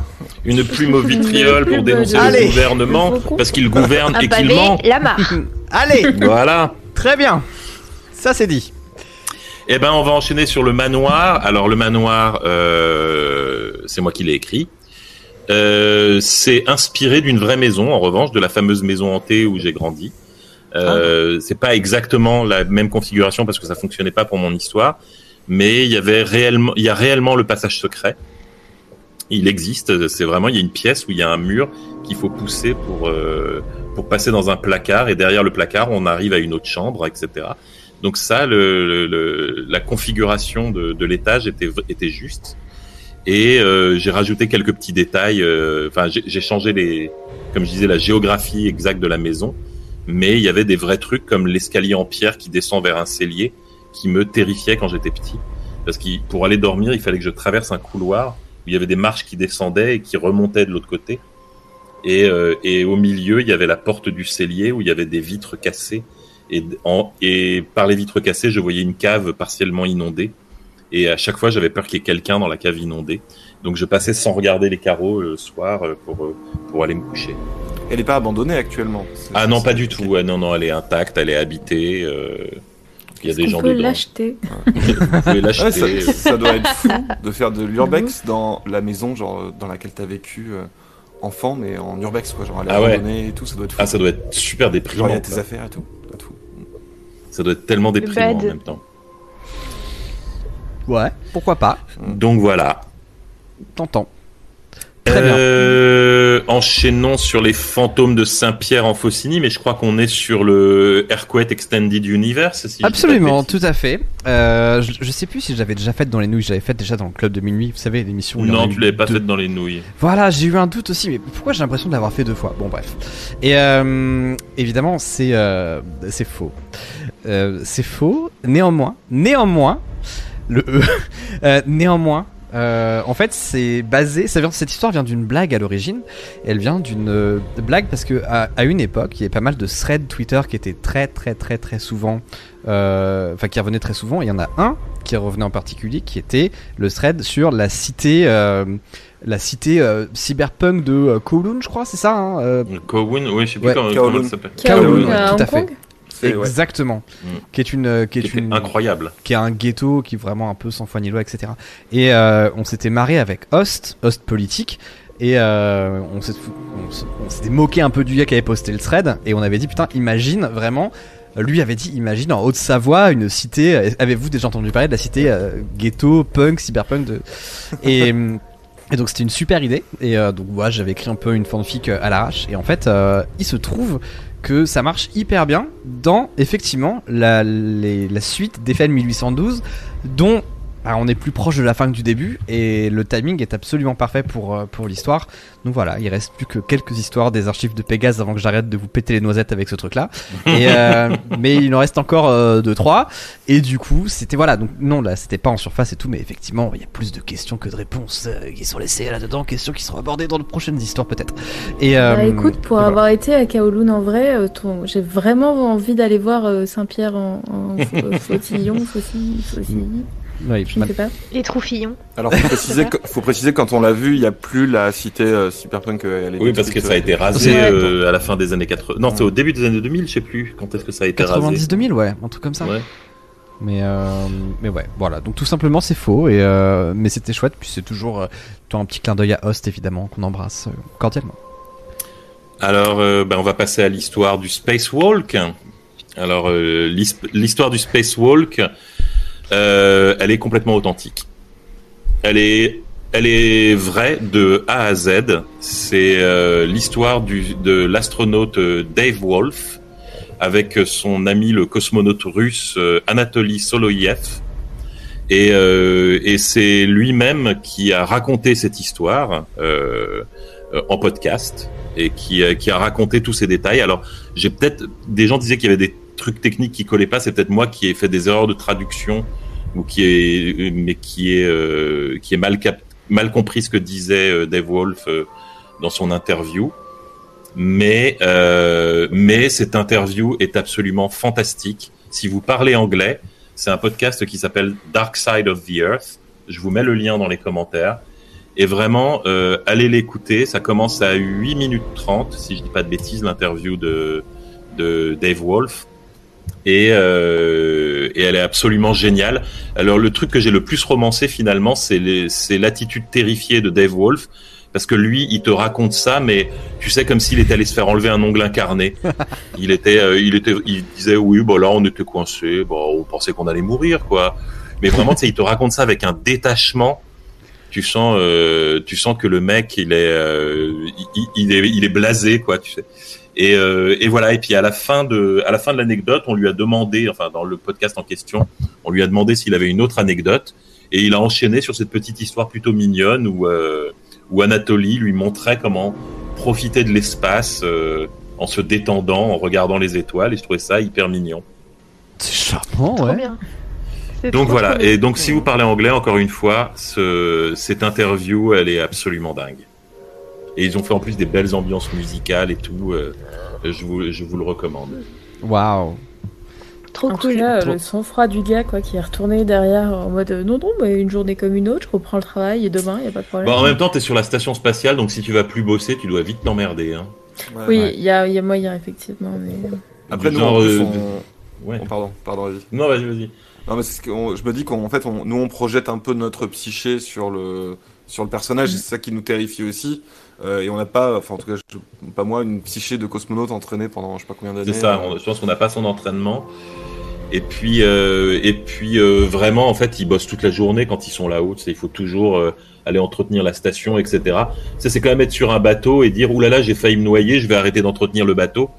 Tu fais, ouais, non, j'ai plus- j'ai pas envie de me noyer, donc je vais, au Ouais, contraire. mais, euh, après, de, de ce que j'avais compris des, des discussions que faisait Thomas Pasquet, c'est que en vrai, si, euh, si pendant un temps t'as pas envie de sortir, c'est pas ouf euh, négociable, mais il y a suffisamment de travail à l'intérieur de la station pour que de Mhm. toute façon euh, tu sois occupé euh, pendant euh, les 50 prochaines années. Quoi. Ah bah voilà. Tu peux rester loin. le Lui, apparemment, il est ressorti. J'allais dire, ces gens-là, le postulat de départ, c'est de s'asseoir sur des tonnes de carburant auxquels on met le feu pour les envoyer dans l'espace. À quel moment le... C'est normal qu'ils paniquent pas. Genre, je pense qu'il y a un truc qui est déconnecté dans leur cerveau en Mhm. termes d'angoisse. Enfin, Ouais. peut-être Ah qu'il bon, a peur des cas, araignées, euh, mais l'espace, ça va. Ouais, en tout cas, moi, je trouvais que c'était une histoire. euh, je, trouvais, euh, je trouvais cette histoire absolument dingue. T'as l'impression que c'est un film d'action américain Mm. où tu De tu dis non, c'est too much. Tout, puis en fait, si, tout est vrai. C'est fou. Le, et le truc du crachat est vrai. Oui, oui. Mais c'est pas qu'il y avait personne dans la station à ce moment-là, c'était qu'ils arrivaient pas à repressuriser la pièce et donc les portes ne pouvaient pas s'ouvrir. Il y avait des gens à l'intérieur de la station, évidemment, avec eux. Mais, euh, mais les gens à l'intérieur ne pouvaient rien faire. Ah, les collègues ont dû être en panique. Enfin, en panique. En vrai, ils sont surentraînés pour ça, donc euh, peut-être, peut-être pas sûr, quoi. Mais la sérénité de l'endroit, pas ouf. Hein. Euh, Ouais. Bien. Cache-cache. Chéri Crime. Euh, Cache-cache, c'est un témoignage qu'on nous a envoyé. Euh, témoignage de Camille qui m'a donné la permission de donner son prénom. Et euh, bah, je l'ai mis en forme et, euh, et voilà, mais c'est tout ce que j'ai dit, c'est le témoignage de Camille. Et on n'a pas Voilà. de. Il, il, il a, il nous avait envoyé aussi un autre, euh, un- une autre euh, hallucination qu'il a eu petit, et donc il pense que c'est lié en fait, et que voilà, il avait juste des hallucinations, il a déjà fait des, des terreurs nocturnes et tout ça, enfin pas des terreurs, des paralysies nocturnes. Paralysie Mais euh, merci. Il est tard là. Et, et donc voilà, mais c'était un témoignage. Ouais, Trop bien. Merci beaucoup, Camille. si Merci vous voulez témoigner- Ouais, merci beaucoup là. Camille. Alors Qui oui. m'a- D'ailleurs, à qui j'avais envoyé un mail parce que son.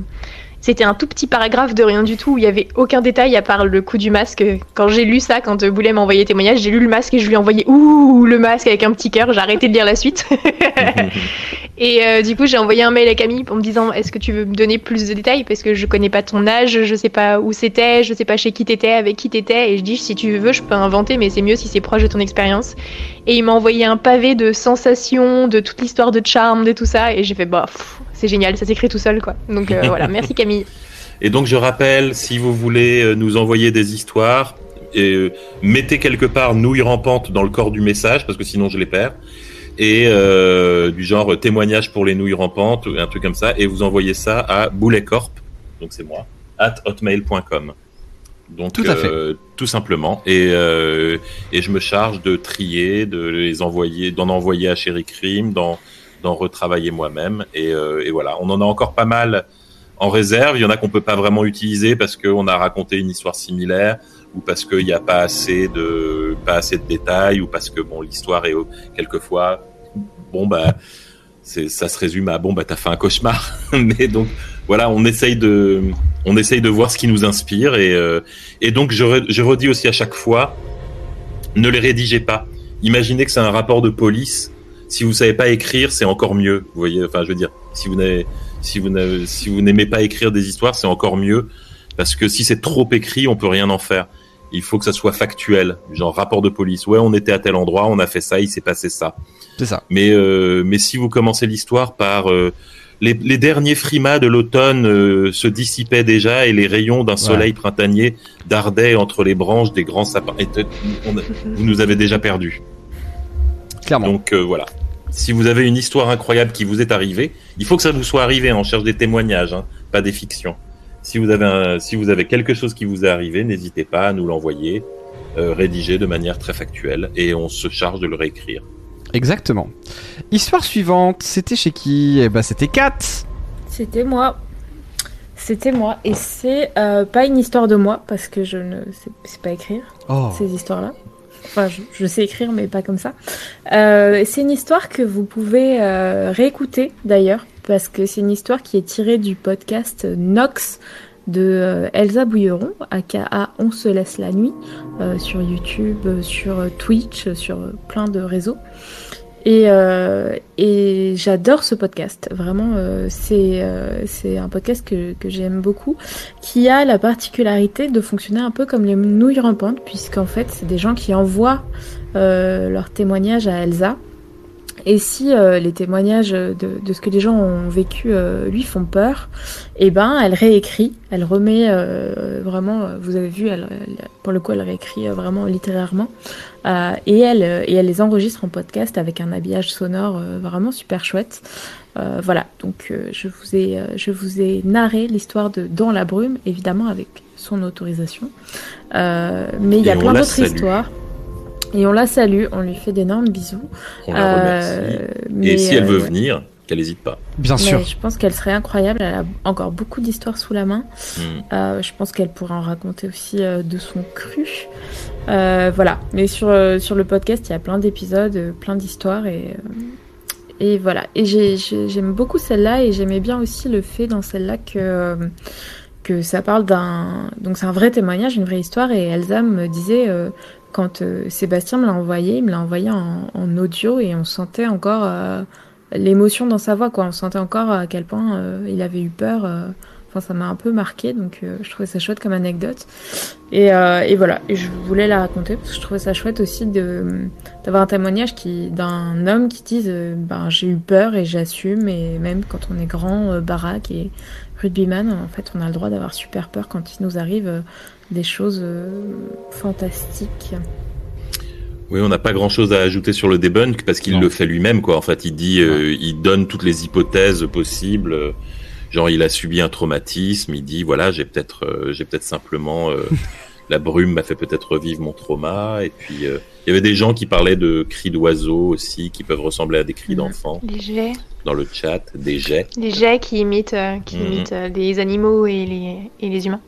Honnêtement, quelqu'un- j'ai vraiment hésité à couper la fin parce que comme du coup il fait le debunk euh, Ouais. lui-même en disant Ouais. euh, qu'est-ce qui s'est passé, je sais pas, j'ai vraiment hésité à le couper et puis je me disais mais ça reste quand même hyper intéressant de l'entendre essayer d'explorer et euh, surtout euh, il finit quand même en disant mais en fait je fais encore ces cauchemars là quoi. Souvent euh, Mhm. je les non, entends rire et, la- bien. et la persistance Ouais. du rire, euh, je trouvais ça assez frappant quoi. Eh ben, écoute, si tu as le lien du podcast, euh, il y a des gens qui demandent dans les commentaires. Donc, si tu as ouais. ça dans un onglet vais, ouvert quelque part, Je vais vous faire ça. faisons une Euh, offrande au chat. Il y a, je, Faisons... je fais un Hein petit point. euh, Il y a Vorab qui dit euh, encore toute une soirée avec des super histoires, mais toujours pas de nouilles qui rampent vraiment. Euh, c'est vrai qu'un Pas jour, le a- droit. C'est vrai qu'on peut pas. On peut Vous pas. n'avez pas le droit. Non. Il a- on n'a pas le droit au truc qui grouille. Non. C'est Non, une des non. lois de, des nouilles rampantes. Vous pourrez quand je serai pas là, mais je suis toujours là. Ah, mais j'ai pas été prévenu, on a, on a échappé belle. On a échappé belle. Du coup, on a eu attentat à la place. donc. Alors, je, je Ouais, fais juste un petit disclaimer sur Ouais. le lien du podcast. C'est que euh, moi, cette semaine, le podcast marchait sur mon mobile, mais pas sur mon ordi. Je sais pas pourquoi.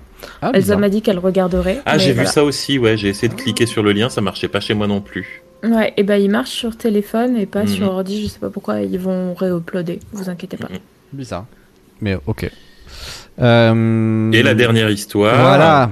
La poupée de mamie. Alors, Eh ben, la poupée de mamie, c'est un témoignage aussi, en fait. Je l'ai réécrit. Donc, euh, j'ai- alors c'était terrible parce que c'est alors c'est Lo Esculap qui était dans les commentaires tout à l'heure qui m'a Ah, envoyé qui m'a envoyé ce témoignage.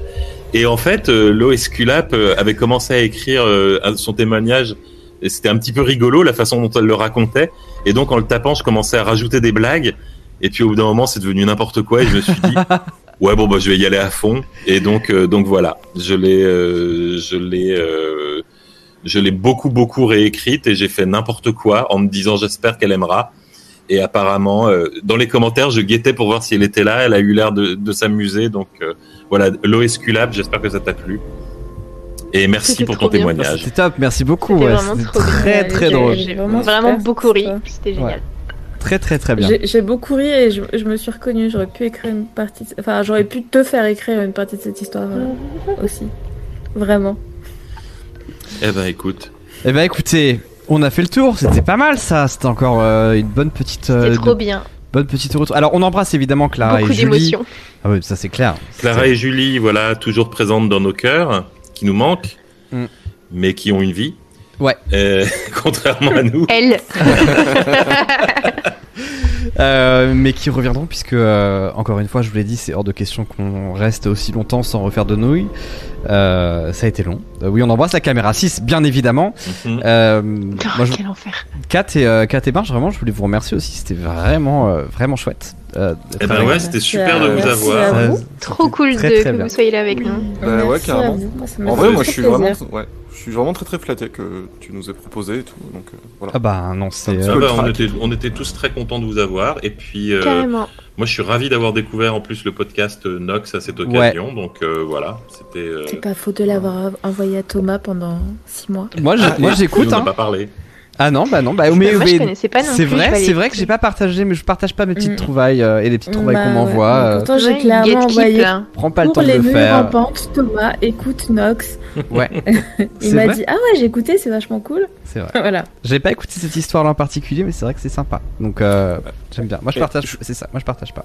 Je voudrais remercier la personne qui, je sais pas qui c'est, qui, qui met les petites actus. euh, c'est Cora. Merci Cora. Ah oui, Cora, pour la- Merci Cora parce que j'ai vu qu'elle qu'elle mettait euh, voilà euh, Elle est au taquet. euh, les liens et Elle est tout géniale, de Cora. nos, nos actus et tout, donc c'est cool. Yes. Bah oui, puis, et puis on vous remercie vous d'avoir été aussi nombreux puisque on était on a été plus de 400 jusqu'à la fin là. hein, donc euh, Merci beaucoup. donc voilà, ça, faisait super plaisir de de retrouver le, le format live. Et puis bah on va essayer d'être plus régulier, hein, Thomas. Côté régularité, euh, on Voilà. se retrouve déjà. A priori, on attend qu'une personne confirme la date, euh, n'est-ce pas Boulet? Ah bon, Euh, c'est moi qui dois confirmer? Eh ben c'est toi qui as dit ah peut-être que je suis pas dispo, j'en sais rien. je Non, moi j'ai dit que c'était chaud en termes de boulot, mais que c'était possible. Ah et ben voilà. Bah dans ce cas-là, on peut vous dire exactement quand on se retrouve. On se retrouve. Je te signale qu'à chaque fois qu'on l'a dit en avance, à chaque fois on a décalé. hein. Ouais. mais on peut le dire quand on même, hein, mais donc. à chaque fois on a Si tu décalé. veux, fais-toi plaisir donne que une date, euh, mais Cherry Cream peut dire la date comme ça, elle va arriver. Ah euh, ouais. Ah ouais, elle va normalement, arriver une semaine plus tôt. une semaine plus tard. Le 15 avril, on vous donne rendez-vous. Yes. Ok, on essaye le 15 avril. Non, 15 avril c'est sûr. Et euh... N'essaye pas, fais-le. Exactement. 15 avril, c'est sûr. Et, et plein de bah, choses. les, les deux podcasts qui restent, donc maintenant trois avec celui-là, arriveront cette semaine. Et également sur YouTube, euh, une vidéo par jour, plus les podcasts. Alors voilà, bon, suivez YouTube quoi. YouTube et, et les podcasts. Tout ça, c'est cette semaine. Alors j'ai, on bosse un peu là en ce moment. hein. C'est pour ça que les robots ils sont un peu au garage, mais je vous jure que ça va, ils vont revenir vite aussi les, euh, les couillons. Donc, euh, eh ben, écoutez, merci beaucoup. Euh, Merci tout le monde. Je Ouais, vous propose, bah, je vous propose de partir où Bah, on peut partir. Allez, on va, on va chez Adrien Méniel. On dit bonjour. ah, à oui, bah celui-là encore là, évidemment. Adrien Méniel, très Ah, bien. mais carrément. Faites-lui, mettez-lui un emoji euh, nouille dans euh, un emoji nouille Ah, dans merci le. Cora pour le livre. Et merci Pardon. Cora pour le lien. Merci tout le monde pour Mm, tout. Merci beaucoup. Oui, merci spécialement à Cora évidemment. Merci à tous. Oh, vous partez C'est bon maintenant? Ah ok. Non, c'est bon, ok, je peux le lancer. J'ai eu peur que vous partiez maintenant. Alors, embrassez bien Adrien Méniel et euh, mettez un petit emoji nouille. Et puis, euh, et puis voilà, nous on se retrouve évidemment euh, Très vite. très très vite. On vous embrasse. Salut Bisous. monde. Et euh, à très bientôt euh, tout le monde. Et suivez, euh, suivez Bolchegeek, la chaîne Bolchegeek également. Oui, Allez, bye. Le livre. Et merci pour tout. Au revoir. Ciao